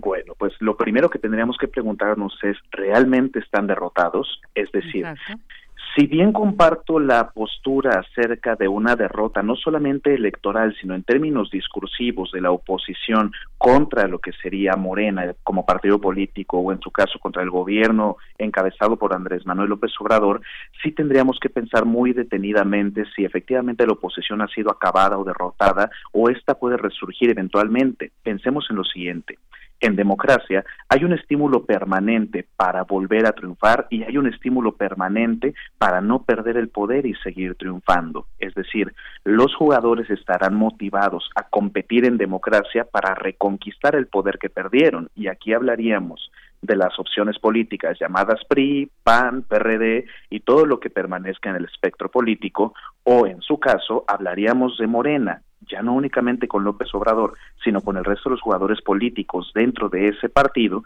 para poder mantener el poder y seguir transformando el país conforme a su narrativa en esta llamada cuarta transformación. Claro, claro. Y bueno, además si esta expresión causó mucho mucho mucha inconformidad, mucho enojo, ¿no? Sí fue un poco, digamos, provocadora. El tema de esto es si efectivamente tendrían que estar molestos con el gobierno.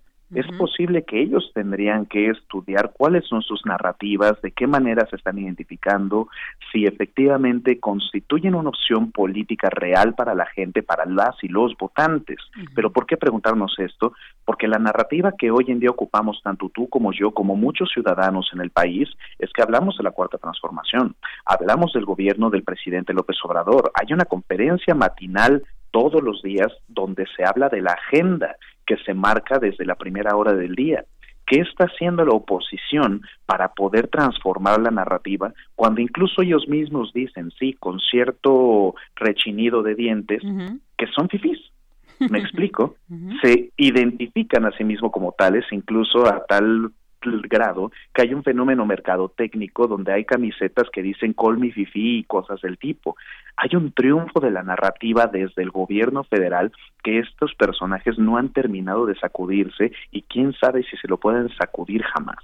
Claro, como dices tú, esta transformación narrativa, pero se tendría que ver más por con los hechos, ¿no? Una transformación real más que ficticia desde este lenguaje. Oye, y sobre esta liberación del Gil, también nos pone en otro terreno, ¿no? Sí, eh, el presidente en, su informe también hablaba de esta conformación por, eh, por la verdad del caso Ayotzinapa, sin embargo, esta liberación de, de este sujeto que se tenían las pruebas de que sí participó en esta desaparición de los 43 estudiantes. ¿Qué nos puedes decir al respecto? Dices tú impunidad entre la impunidad y la esperanza.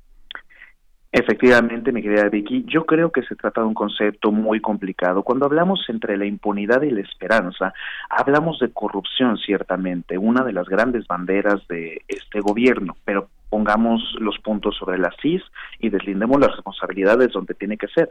Este es un tema de responsabilidad de la Fiscalía General de la República, pero no la que hoy en día encabeza Alejandro Gertz Manero, sino todo el desastre que dejó desde el tiempo de Murillo Caram, pasando por Cervantes, llegando a Beltrán, y cómo entregaron la antigua Procuraduría previa a que se transformara en Fiscalía General de la República.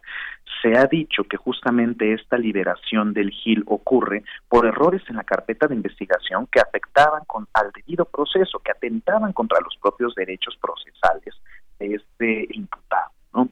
Esto lo tiene que entender nuestro auditorio. No es una liberación de impunidad a secas, sino que las anteriores autoridades, que en ese tiempo sí dependían del Poder Ejecutivo, armaron carpetas de investigación terribles, lastimaron las cadenas de custodia, todo el procedimiento de levantamiento de pruebas, evidencias y compañía, y eso vicia los procedimientos jurídicos y hace que personas como el Gil puedan salir en libertad.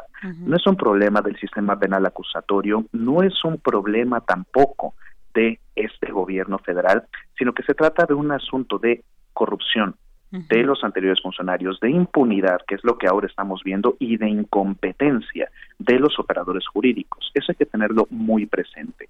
Gente como Tomás Herón hoy en día tendría que estar también compurgando una pena por manipulación de pruebas en un caso tan importante y que hoy en día sigue vaciando dinero del erario al tener a su disposición escoltas ustedes a saber por qué haya pedido semejante dispositivo de seguridad. Así que digamos, un gran combatiente a la justicia me parece que no era, porque fue a manipular las escenas, bueno, mejor dicho, la escena del basurero de Ococula, famoso justamente por este caso de la desaparición. Cuando digo entre la impunidad y la esperanza, es porque creo que todavía se puede hacer mucho por la causa de los 43 estudiantes desaparecidos, por sus padres, sus familiares y por la sociedad en México. Este caso no puede quedar impune bajo ninguna circunstancia.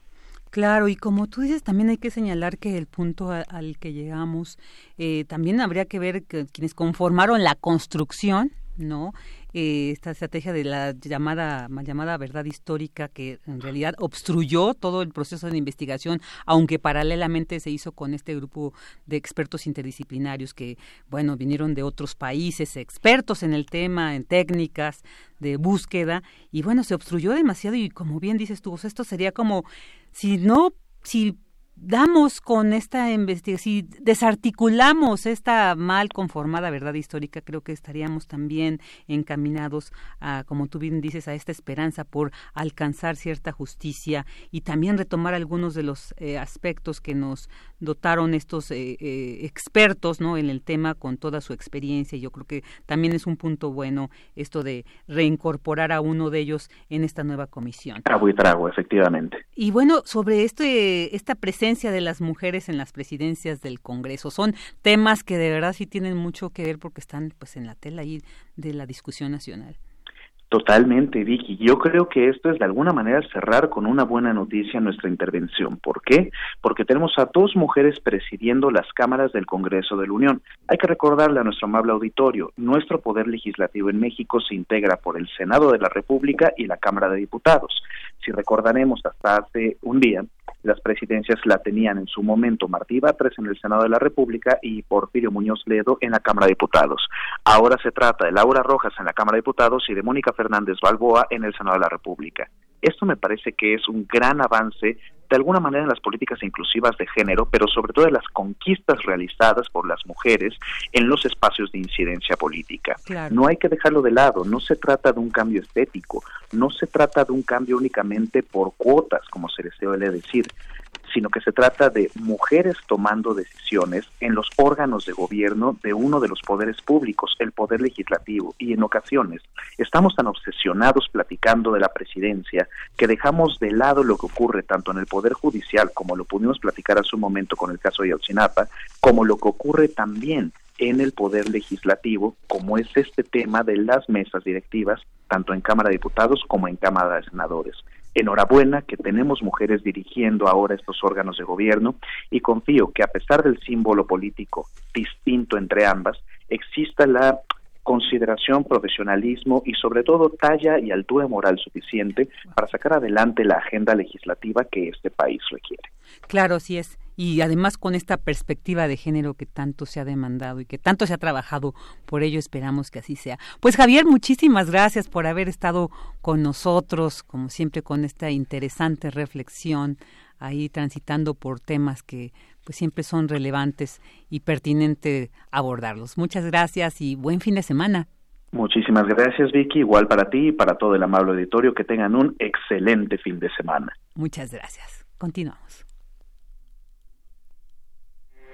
Porque tu opinión es importante, síguenos en nuestras redes sociales, en Facebook como Prisma RU y en Twitter como arroba PrismaRU.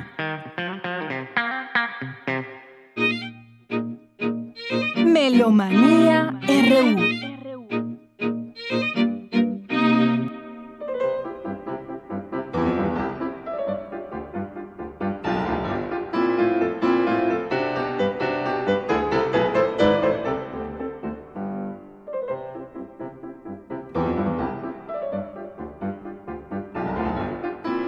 Y como todos los viernes para cerrar con broche de oro esta transmisión, pues ya tenemos esta esperada sección de Melomanía RU con la querida Dulce Wet.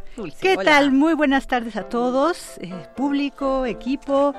Melómanos, pues seguramente quien es melómano distingue este tema de Anton Diabelli, compositor, editor austriaco que nace un día como hoy, 6 de septiembre de 1781, cerca de Salzburgo, en Matese y muere el 7 de abril de 1858 en Viena. Él, además de ser compositor, editor y profesor, bueno, muy importante por haber sido editor y haberle publicado mucho a Beethoven y a Haydn. Él estudió con el hermano de Haydn, con Michael Haydn, del cual no les voy a decir, no tenemos muchos, igual que Haydn, pues como si era el padre de la sinfonía y del cuarteto, pero tiene sendas obras muy importantes también Michael Haydn y en este septiembre vamos a celebrar su nacimiento el fin de semana que entra. Bueno, pero estamos con Diabelli. Él encargó en 1821 a todos los pianistas a los cuales les eh, editaba música, a los compositores, el reto de hacer un concurso sobre variaciones. Entonces les dio esto que estábamos nosotros escuchando, ahora ya es Beethoven. Beethoven, esta es la variación número 32 de 33 que le manda. Le dice, no te voy a mandar una, no te voy a mandar dos, te hago 33. Y la número 32 es una de las más difíciles porque es una fuga. Entonces, si nosotros eh, tenemos el vals de Diabelli en la cabeza y escuchamos un poquito la fuga de Beethoven, podemos encontrar como este gran compositor y gran improvisador, que eran entonces también quienes se sentaban los músicos en cualquier instrumento, pues compuso esta grandísima obra. Estamos escuchando a una hermosa y buena pianista, Luisa Güemes Buchanan, eh, canadiense. Bueno, escuchemos un poquito de eso y luego, y estamos como, ahora sí que las coincidencias, porque estamos en pleno festival de piano en blanco y negro en su edición vigésimo tercera.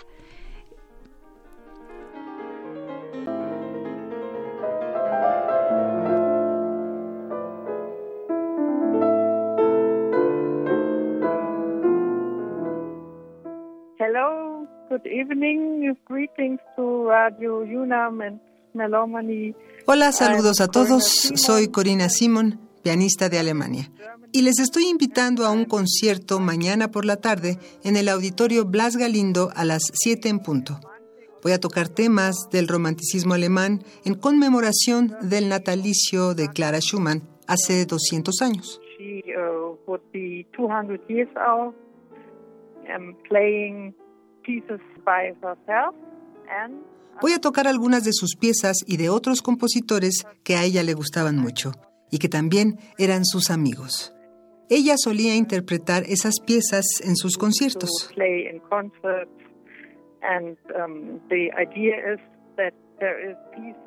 La idea es mostrar una pieza de uno de estos compositores, luego una de Clara Schumann. Es una buena manera de mostrar su obra. Este repertorio será de, por supuesto, Clara Schumann, Robert Schumann, Johannes Brahms, Ludwig van Beethoven, Felix Mendelssohn Bartholdy, Franz Liszt y Frédéric Chopin. Clara Schumann Clara Schumann es en verdad una gran compositora. Ella era muy famosa por sus conciertos de piano. En el pasado, muchas de las mujeres compositoras eran ignoradas. Hoy, y especialmente en torno de su aniversario, es una gran oportunidad para mostrar el gran oído que tenía y la fantástica compositora que era. Incluso Robert Schumann tomó algunas de sus ideas para incorporarlas en sus propias composiciones.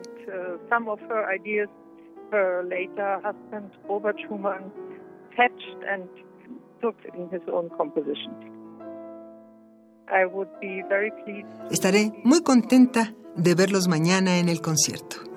Gracias.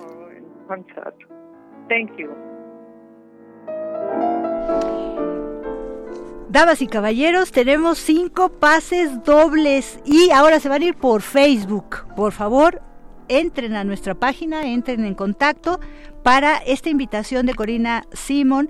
Yo creo que vale muchísimo la pena. Estamos escuchando una de las romanzas. Tiene tres ciclos de romanzas para piano Clara Schumann en distintos opus, las últimas para violín y piano. Entonces, la idea de ella es mostrar una romanza para piano de Clara Schumann y después otra obra de todos esos amigos entrañables, tanto Schumann como Brahms, Robert Schumann, su marido, porque ella era Clara Vick eh, Clara Schumann es Clara Vick. Y su nacimiento de los 200 años lo vamos a celebrar el próximo viernes 13. Ahí en grande vamos a escuchar un poquito más de su música. Bueno, vámonos con la siguiente invitación. La siguiente invitación es de tanto contratenor como director de orquesta Iván López Reynoso, Iván López Reynoso, quien estará eh, dirigiendo, concertando el Romeo y Julieta de Héctor Berlioz en impulso. Se clausura este importante festival universitario. Tenemos los conciertos tradicionales de la UFUNAM el sábado a las 8 de la noche, mañana 7 y el domingo a las 12 del día. Para estos tenemos cinco pases dobles para cada concierto y aquí sí es por teléfono. Llámenos 55 36 43 39.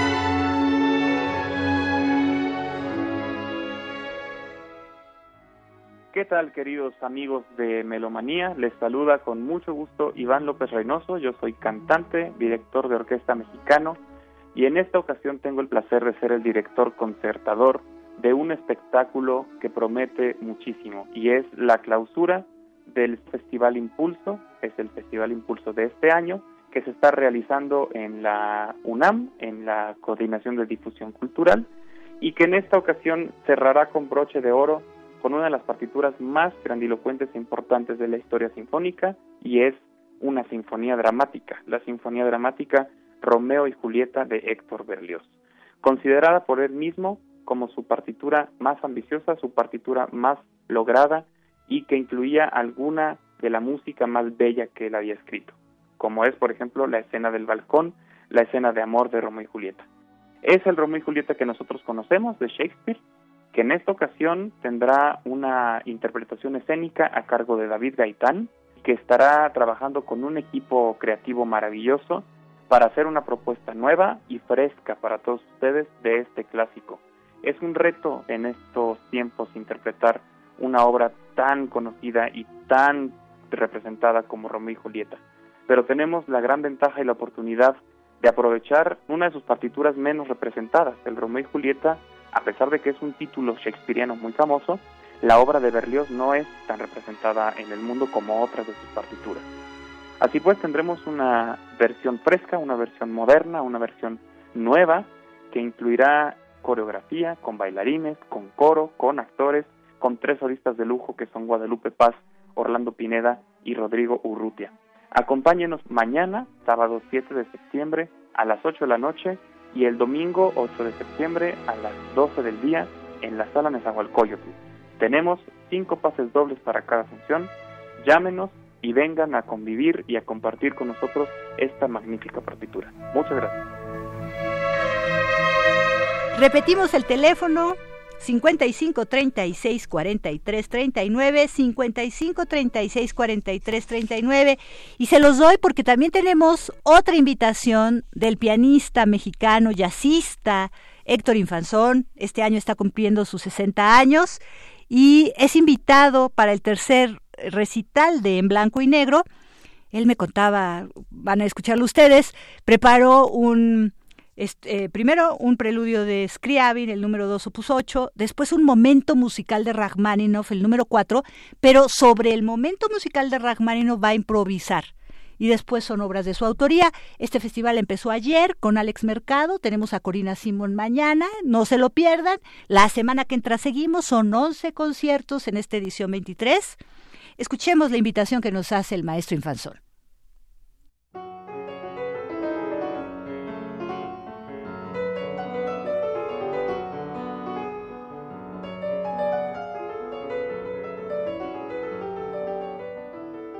Hola, muy buenas tardes, queridos amigos melómanos RU. Soy Héctor Infanzón, soy pianista, compositor y estoy muy contento de compartirles que estaré tocando el próximo 8 de septiembre a la una y media de la tarde en la sala Blas Galindo del Centro Nacional de las Artes dentro del ciclo de piano en blanco y negro y para mí es un placer, es un privilegio estar tocando en este prestigiado festival y más contento y honrado de poder compartir mi obra con todos ustedes. El programa que voy a hacer para entonces eh, estaré comenzando con una obra de Scriabin, uno de los estudios, Opus 8, número 2. Posteriormente estaré haciendo una improvisación sobre el momento musical de Rachmaninoff. Yo como improvisador pues me gusta mucho hurgar en las obras y darles otro tratamiento y bueno, hurgar en la música y hacer otras versiones. Y este es el caso con la obra de Rachmaninoff. Y posteriormente el resto del programa será obra mía. Estoy muy contento, como les decía, de compartirlo con ustedes. El concierto para piano y orquesta de la versión a piano solo, una aventura hacer la síntesis de un concierto para piano, pero me di a la tarea de adaptarlo para piano solo. Será un intermedio y continuaré con una pieza que escribí hace muchos años que se llama Rincón Brujo, que ha tenido diferentes versiones también, desde orquesta, de bailarina con orquesta, de cuarteto o en este caso piano solo también. Continuaré también con una serie de tres miniaturas que originalmente escribí para flauta y piano y en esta ocasión hice la versión y voy a hacer la versión que es estreno mundial de tres miniaturas de diez que compuse eh, seleccioné tres para piano solo en esta ocasión. También una pieza que compuse hace algunos años para el Festival de Música Acusmática allá en Morelia, piano procesado, el uso de la percusión, la cuerda, todos los recursos que tiene la estructura del piano, usarla, traducirla en otros sonidos hice una obra acusmática y voy a improvisar sobre esta plataforma composicional. Con eso voy a cerrar el programa. Me dará muchísimo gusto que nos acompañen este domingo 8 de septiembre a la una de la tarde. Estaré tocando con mucho, mucho gusto para todos ustedes. Espero que nos acompañen.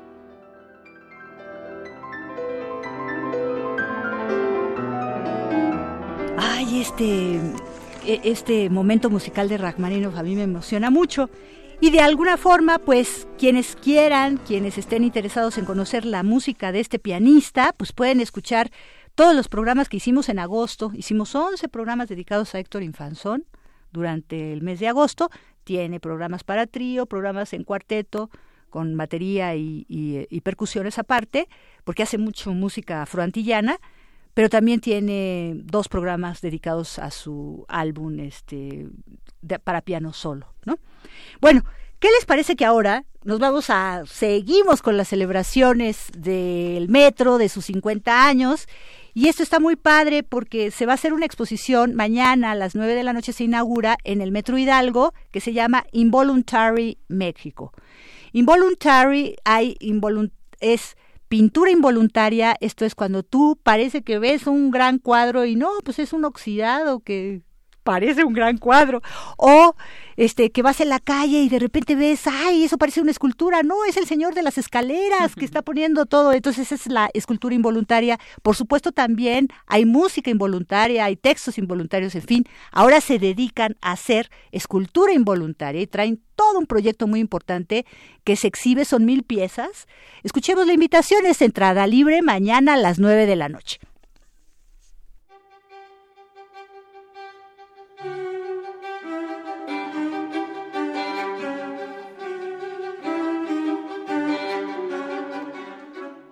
Buenas tardes en Prisma RU, melómanos de la radio. Muchas gracias, soy Aldo Flores, soy artista plástico y hoy me toca a mí ser el curador de la exposición Involuntaria Sculpture para celebrar el 50 aniversario del metro. Están haciendo una labor titánica, fantástica, para que el pueblo mexicano se acerque a la cultura. Tenemos una tradición cultural de toda la vida. Y nosotros mañana inauguraremos a las 9 de la noche una fantástica exposición. Involuntary México viene sobre Involuntary Painting, Involuntary Sculpture, Involuntary Music. Y este grandioso movimiento está creado por el artista británico Milry Hughes y Paul Connolly, que es, poeta, los dos son grandiosos artistas y muy reconocidos a nivel mundial, y ellos crean este proyecto en el año 2013 y ha ido creciendo al grado que ya está a nivel mundial, son artistas de todo el mundo prácticamente, y nos entregan una grandiosa exposición mañana para todo nuestro querido y amado país, que es México. Las citas a las 9 de la noche van a encontrar todo tipo de arte. El arte involuntario narra de lo que se forma por sí mismo y no con la intención de ser arte, sino el espectador lo convierte en arte prácticamente.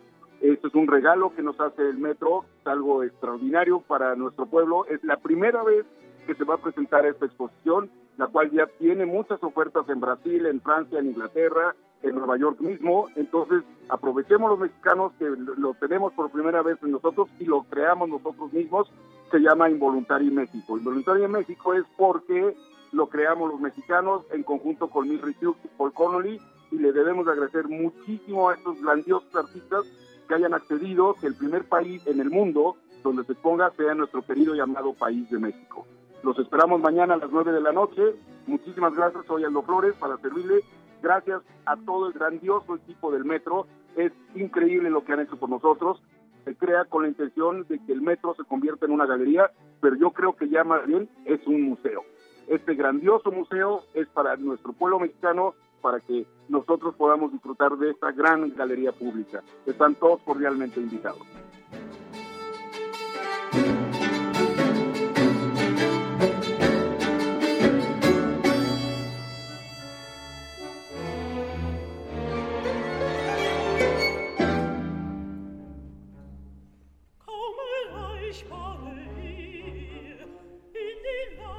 Estamos sobre nuestra efeméride de fallecimiento. Un día como hoy fallece el compositor alemán nacionalizado austriaco Heinz Eisler. Él em, muere el 6 de septiembre de 1962 en Berlín. Fue alumno de Schoenberg. Compuso música orquestal, música de cámara, música de coro. Obviamente con la guerra tuvo que viajar a Estados Unidos, estuvo en Hollywood y ahí inclusive como fruto de sus reflexiones y especulaciones en torno a este arte, produjo en colaboración del filósofo Theodor W. Adorno el libro El cine y la música en 1947.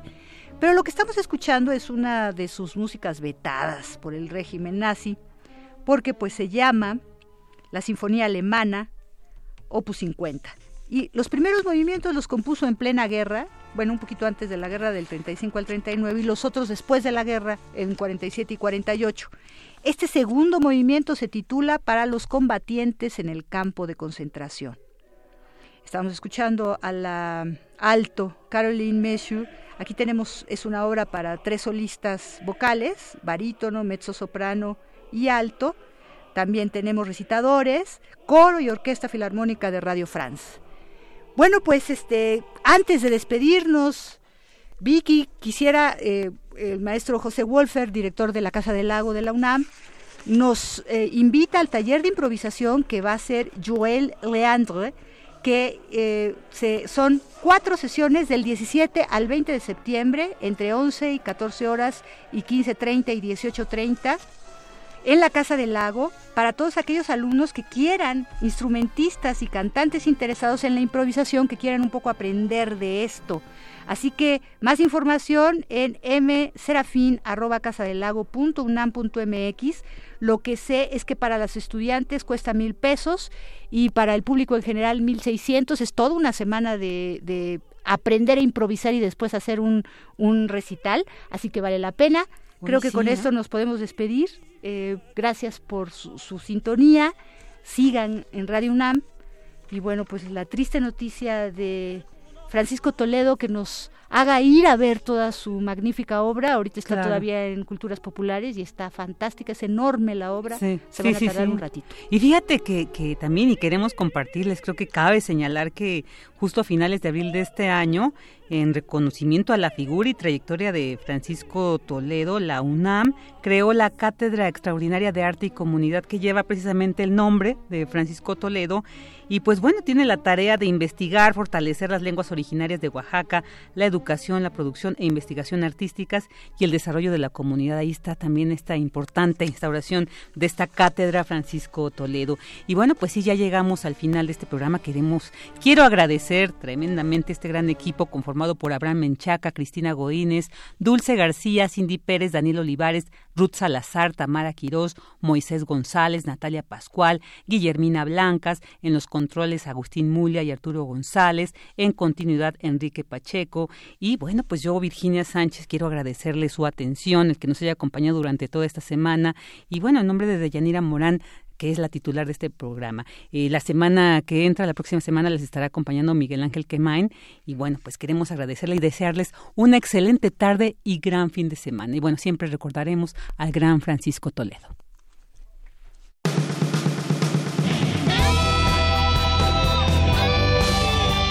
Prisma RU.